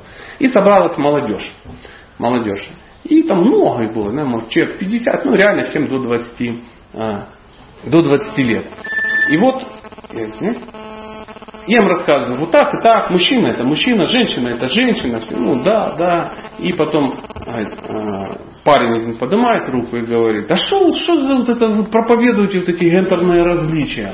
Что такое мужчина отдельно, женщина отдельно? Мужчина тоже, он ну, требует защиты какой-то. Почему женщины только должны ну, быть защищены? Почему их мужчина должен защищать? Но меня тоже надо защищать. Ну, видно, что у него там ну, в голове как бы пробоина, там маргарин даже виднеет. Ну, видно. Ничего ты не сделаешь. Я говорю, ну, солнышко, вот смотри, ну ты идешь со своей девушкой. А, я боюсь спросить, есть ли она у тебя. Конечно, боюсь, потому что ну, маловероятно. Ну, вот представь чисто гипотетически. Ты идешь, ну, это моя любимая история, выскакивают три больших страшных гопника и пытаются как-то причинить зло тебе и что характерно есть. Что ты делать будешь? Он говорит, ну, надо разобраться. Во-первых, надо разобраться, кто такие, э, насколько они сильнее. Если их больше, я не собираюсь. Как, почему один человек должен рисковать своей жизнью ради другого человека, когда другие значительно сильнее? И все так поворачиваются. Фу на него, ну фу, а там женщины, девушки. Ну, очевидно, у него шансов найти там себе пару нету никаких. Просто-напросто. И, но при этом эти девушки рассказывают о чем-то таком, карьера, там то, все, как это самое, на мужчин нельзя положиться. Но в экстремальной ситуации я ее смоделировал. А у них раз, и из сердца истина. Все хотели бы, чтобы он поступил, ну, как? По-русски, да, как добрый рыцарь Айвенга. Даже я уверен, Ирина Хакамада, независимая крутая женщина, которая всех учит, она смотрит этот фильм про рыцаря Айвенга и сидит, м-м, такая вся, ну, что-то там клубничку свою ест, думает, боже, как хорошо. Одно дело, что она рассказывает на лекциях общественных, это одно дело, это работа. А вот э, слезу пустить, это святое. Поэтому все знают, как правильно, все. И мужчины знают, как правильно поступить. Но и женщины знают, как правильно поступить, но не поступают. Если не поступают, не прислушиваются ну, то, что ну, к сердцу, они себя травмируют. Обязательно. И э, говорится, что э, чтобы ну, подтвердить это, мало только слышать свое сердце, нужно еще обратиться к просветленному человеку. То есть человек, который ну, ну, чище вас и выше. То есть, услышав от э, человека, ну, святой это вообще идеально, ну, где ты их найдешь, этих святых, хотя бы просветленный. Не полностью, ну, хотя бы чуть-чуть. Хотя бы чуть-чуть. И когда мы еще говорим вслушивайте, а когда, что значит обратиться к святому человеку? Ну, надо услышать, что он говорит. То есть надо слушать иногда святых. И э, следующая, э, которая к категории вслушиваться относится, это э, ну, необходимо иногда находиться наедине с собой. То есть медитация, это, ну, мы о медитации говорили, но человек должен обдумывать и анализировать то, что ну, то, ну, то, что происходит. Те ситуации, те уроки, которые происходят. Мы говорили честность и самоанализ. Э, пятое. Пятое. Э, пятый секрет личной силы, это, он звучит так. Принимайте все. Мне в детстве кто-то какую-то такую фразу сказал. Все, что неизбежно, надо принять как должное. И Э, я не очень хорошо понимаю, кто такие оптинские старцы, но они есть. И я видел такое, такое изображение, они там все нарисованы, какая-то оптинская пустошь какая-то, они где-то жили, какой-то там, видимо, монастырь, есть молитвы оптинских старцев, их достаточно много, и одна из них звучит так, что «О Господь, дай мне сил бороться с тем, с чем я бороться могу». Дай мне смирение, терпеть то, терпение и смирение, терпеть то, с чем я бороться не могу. И дай мне разум отличить одно от другого. Поэтому все, что к нам приходит, оно приходит нам, нам заслуженно. То есть мы на это должны среагировать. То есть приходит, все. А нам кажется, что проблемы их надо решать. А на самом деле проблемы приходят не для того, чтобы мы их решали, а для того, чтобы э, в этой ситуации мы могли достойно поступить ну, достойно себя повести. Ну, это другой да, подход к проблеме. Эм, однажды я где-то там на каком-то форуме столкнулся по поводу гражданской войны. Ну, есть разные видения, одни белые, другие красные. Ну, а я-то человек креативный, я так не могу. Там, или так, или так. Говорит, вот там большевики, уроды и тому подобное. Другая э, категория, нет, там белые, там эксплуататоры уроды. Я говорю, поймите, эм, эта ситуация, она была с кем-то смоделирована. И эта ситуация в нашу страну пришла для того, чтобы люди, даже независимо какого они были цвета, они могли на эту ситуацию среагировать правильно и достойно. И были те, кто на нее правильно и достойно среагировал. Были там большевики, там, я не знаю, красные, которые реально достойно реагировали на правильные вещи. А были те, которые не. И с другой стороны были те, и другие. Не важно под каким они флагом. А были еще зеленые, синие и серо-буро-малиновые. Но в любом случае были люди, ведущие себя достойно, и нет. И все, все очень просто. Ну, ну, я быстро вышел из форума, потом, потому что туда сразу, ну, я быстро выхожу. Если я что сказал, надо бежать. Бежать. Эм, твори добро и беги. Беги, Форест, беги, потому что могут догнать. Ничему не протився, ибо иначе ты только укрепляешь то, чему противишься, и затягиваешь борьбу. Это, знаете, как айкидо. Знаете, что айкидо, знаете, да, что такое айкидо? По а, классическому айкидо не бывает соревнований. То есть бывают только показательные выступления. Почему? Потому что два мастера не могут а, начать. Они же ходят. Они начать не могут. Ну, да, То есть в айкидо никто не может начать. Все стали, посмотрели, а все построено на а, ну, не уходе, а использовании силы соперника. То есть соперник протягивает руку и, короче, а вот такая вот ситуация. Поэтому, если вы не хотите усугублять, просто не участвуйте в процессе. Я вчера приехал из Запорожья, я был тоже вчера в Запорожье, и э, домой приехал, вышел, сел в трамвай, там две остановки надо было доехать, чем-то надо было доехать. И возник какой-то, я не знаю, я такого не видел в жизни, колоссальный скандал в трамвае с участием всех и вся. Ну, то есть какие-то два вздорных человека начали ругаться. Таких лингвистических изысков я нигде не слышал. Просто сумасшедший дом. И э, я еду, и мне ум подсказывает. Ну, в принципе, вопрос можно решить, просто сейчас вырубить с левой, ну, источник э, беспокойства. Потом я понимаю, ну, зачем? То есть мне вообще в этом не надо учить. Это вообще не, моя проблема. Абсолютно не моя. Я сейчас выйду через две остановки, этот трамвай поедет дальше в ад, куда он и едет, без меня. А я выйду и пойду тихонечко домой. Потому что это, это не та ситуация, ну, которую я должен решить. Это та ситуация, в которой я не должен участвовать. И мне так хорошо. Я так смотрю, понимаю, это называется кино «Сумасшедший дом» в 7D. Знаешь, ну то есть там на тебя и слюной брызжет, всякое такое, а ты спокойненько едешь и думаешь, прикольно. Главное домой прийти помыться. Ну, от этого э, всего. А, сила действия равна силе противодействия.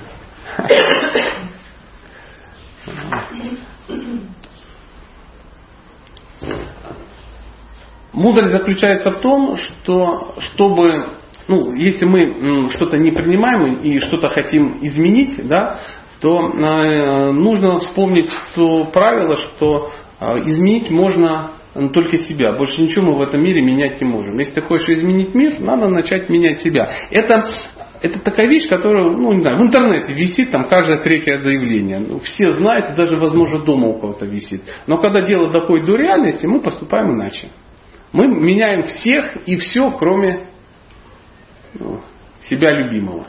А я не сильно сейчас затянул вам не слишком, ну, потому что много информации такой, ну, и вдруг вы сейчас э, голова лопнет и меня забрызгает. Нет? Э.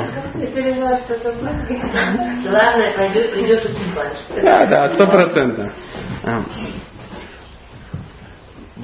Говорится, что пытаясь изменить самого себя силой, вы вытесняете свои негативные эмоции в подсознание. Взрыв – вопрос времени. Я хотел бы на этом акцентировать внимание, потому что фраза о том, что надо менять себя, нам кажется, что мы должны э, менять себя, издеваясь над собой. То есть пережимая ну, и выдавливая и так далее и тому подобное. Что мы должны развить в себе какие-то качества. Да? Вот, вот их нет, а мы должны развивать их. Если нет, то мы должны грустить. И тогда они там усилием воли через кровь и драку они к нам придут. Но в священных трактатах, знаете, как в трактатах написано, что э, в результате э, духовной практики, да, ну то, о чем мы сейчас с вами говорили, а половина из того, что мы говорили, это э, обычная духовная практика. Качества проявляются автоматически, сами собой. То есть не надо сосредотачиваться на том, что мы чего-то должны достигнуть. Мы, должны, мы понимаем цель да, и э, сосредотачиваемся на процессе. Качество это побочный эффект, ну, это, это симптомы и эти симптомы, они становятся очевидны всем, кроме нас. Поэтому, если мы начинаем через силу себя менять, я теперь буду пунктуальной. И потом, ну, естественно, оно не получается сходу, и депрессия, и чувство вины возникает. Или я теперь ем правильно, да, и все, и ты посекундно ешь, там, завтрак, который в ладошку, да, влазит, да, а обедик там это самое, 84 раза переживал, там тоже в одной ладошке, и отказался от ужина. И так три дня происходит, а потом, ну, реально семья находит тебя утром в холодильнике, тебя захлопнула, да, и ты там уже весь в оливье сидишь, который ты весь съел. Ну, все это понимают, что э, просто в подсознание заталкивать проблему, это, больш... это проблема. Это проблема. Вот сказали, надо рано вставать, и ты усилием воли встаешь, там, ну, там, в 5 часов теперь встаешь. Но чтобы надо практикой заниматься. Да? Если вы занимаетесь практикой, то вот эти все штуки, они выскакивают просто так. Чтобы, например, рано утром вставать, надо, э, надо ложиться. А, а чтобы рано ложиться, а, надо, например, женщине выговориться раньше, чем. В большинстве своем женщины не ложатся вовремя, они не выговорились. Ну, мне надо, пишет парень один. Вот моя жена не хочет ложиться вовремя. Я говорю, ты ее слушаешь? Нет. Зачем нафиг мне ее слушать? Я говорю, потому что вот тебе надо 4 тысячи слов, а ей 16, условно. Ей некому выговорить, вот она и ходит, нудит. Говорю, послушай, пусть она проговорится, заснет. Говорит, ну что-то сложно, что-то сложно. Я говорю, ну, Опять же, если вечером есть интенсивно, да, то ну, вы не сможете утром вставать. То есть поменять надо образ жизни. И ранний подъем это как побочный эффект будет. Если вы поменяли образ жизни, вы просто случайно начинаете вставать рано утром. В 5 открываются глаза, вы думаете, о, надо вставать. А что делать? Спать уже не хочется, я выспался. Итак, во всем практически. Практически во всем. Так, так, так. Не хочу затягивать, но очень быстро хотел бы еще на ну, два аспекта. Это шестой, называется «Познай себя». Я буквально еще пять минут и хотел бы закончить. И звучит он так. Ты не можешь начать жить реальной жизнью, пока не будешь знать, кто ты и что ты. Это надо разобраться. Это называется наука самоосознания. Если человек не понимает, кто он, ну вот эти все аспекты, да, кто он, для чего он, каково его предназначение, реальной жизни быть не будет. Никогда. Никогда. Как говорится, если вы родились в конюшне, следует ли считать, что вы конь? Такой есть афоризм. Афоризм ну, то ли Иисус, по-моему, родился, то ли в конюшне, то ли еще где-то, да, в яслях, да, но при этом он не был конь. Поэтому, если мы родились, ну, где-то, это не значит, что мы оно и есть. В большинстве своем, ну, это не так, это не так. Говорят, что ярлыки и красочные обертки лишают человека индивидуальности. А ярлыки, ярлыки и красочные обвертки, они лишают человека индивидуальности. Как правило, мы сами на себя эти ярлыки мы их из мира вытаскиваем, на себя натягиваем и а, ну, пытаемся чему-то, кем-то быть. А мы этим как бы не являемся. То есть счастливый человек, ну опять же условно счастливый, это тот, который, тот, кем он есть на самом деле. Если ты понял, кто ты, да, а, то ты становишься человеком каким? Ну, ну, насто, настоящим. В этом мире ценятся настоящие люди. Вот тот, тот, тот, который он, вот, который есть. Вот как, как такой и все. Он, он спит такой, говорит об этом. Он думает так же само, как говорит. А делает так же само, как думает. Вот приблизительно так. А когда человек пытается чему-то соответствовать, вот, вот это должно быть так, меня неправильно воспримут, там еще что-то. А как ко мне подходит э, один человек, говорит, ну, мы с тобой вот планируем работать, да, вот это самое, ну, а, ты мог бы как бы имидж изменить? Я говорю, в смысле? Ну ты же приличный человек, ну как бы одень как бы нормальные там да. галстук, да, костюм, какие-то длинные туфли с носками, ну как нормальные перцы такие. А, я говорю, а зачем? Ну имидж должен быть. Я говорю, ну ты же продюсер, ты и ходи так. А я говорю, слава богу, занимаюсь деятельностью, при которой я могу ходить в полуармейской одежде и счастлив от этого. Это создаст нам проблемы. Я говорю, это тебе только создаст проблемы. Мне оно не создает. Я говорю, солнышко, я говорю, пока это самое. Когда я отходил в свое время в костюме, ты как бы еще в пионерском галстуке ходил. Поэтому давай сейчас не забивай мне голову. Я это не планирую. Говорит, ну не знаю. Потом я беседую с другим человеком. Он говорит, ради Бога, вот только этого не надо.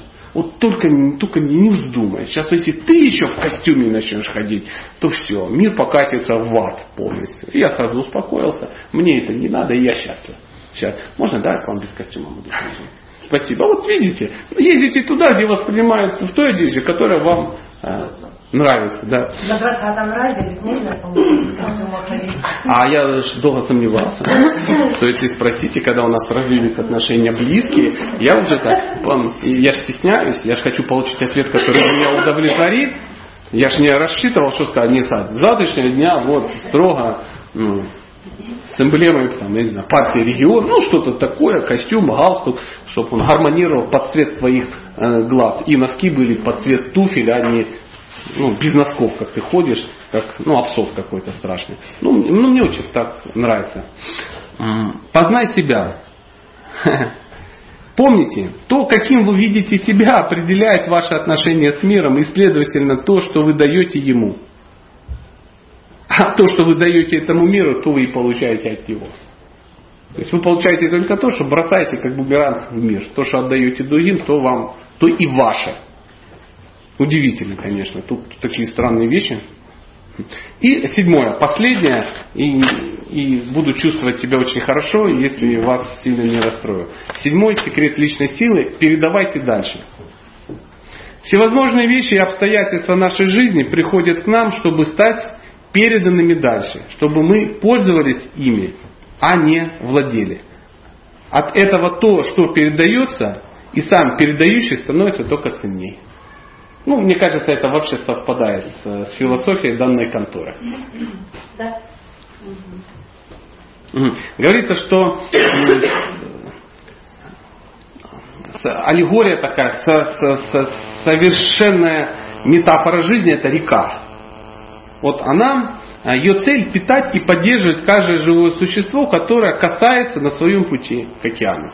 То есть река течет к океану, и всех, кого она просто касается, получает от нее благо. Вот всех, с кем ты соприкоснулся. Удивительно, да? Просто, просто течешь. А река, она течет, она не может не течь к океану. Правда же? Поэтому говорится, что река это совершенная метафора жизни.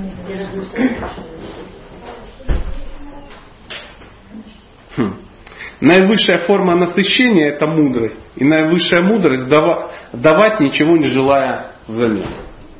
Это высшая степень мудрости. Никогда не навязывайся сам и не навязывай своих даров. Пусть они будут незримы и неощутимы. Я недавно столкнулся с одной проблемой. У меня, ну, не проблема, наблюдение такое.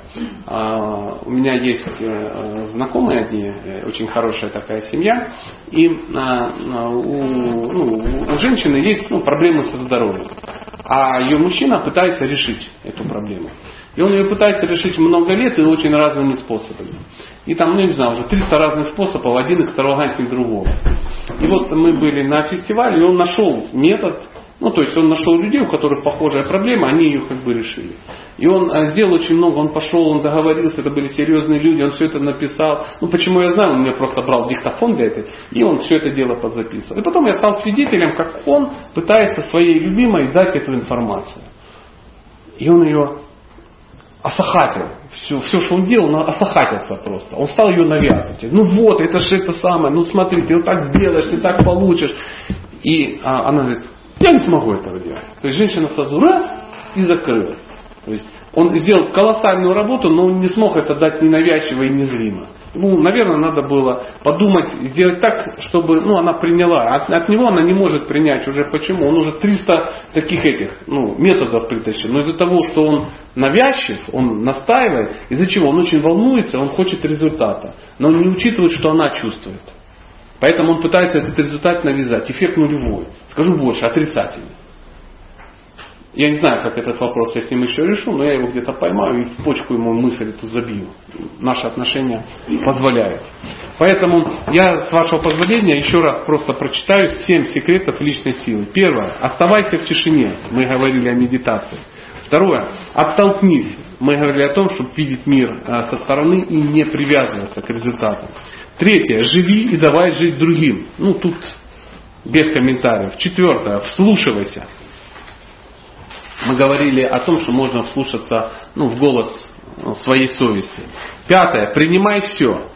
Мы говорили о том, что ну, нет смысла чему-то противиться или все, что неизбежно, надо принять как должно. И к нам приходят только уроки, а э, не проблемы. Шестое. Познать себя. Мы не сможем начать ну, реальный путь, если не понимаем, кто мы и куда идем. И седьмое. Передавай другим. Ну, это самый эзотерический такой момент. Чтобы что-то получить, это надо отдать. Мы имеем только то, что отдаем. Ну, вот, вот сегодня я хотел вам сказать. Она менее, может быть, эмоциональная получилась, но более ну, насыщенно информационно. Ну, вы все-таки серьезные преподаватели, я смог с вами этим поделиться.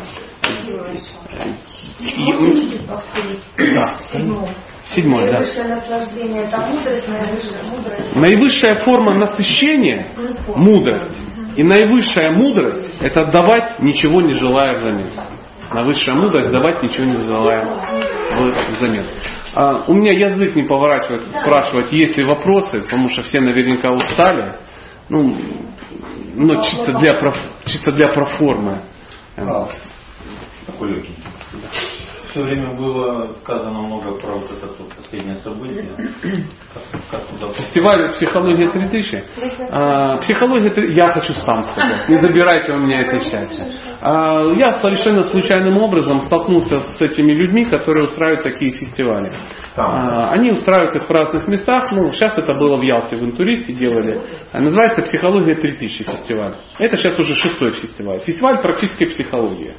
То есть у них есть еще школа, она называется, а, а, так называется, высшая школа практической психологии, они там обучают ну, народ и тому А наша была подобное. Ну, скажем так, это совместный проект, но преподаватели, они, м, наверное, больше... Э, Нет, нет, там вот полторы тысячи. Сейчас вот было полторы тысячи. Пять тысяч это немножко другой фестивальчик, то отдельное. Там уже семь, ну там тоже все растет и растет. Но и э.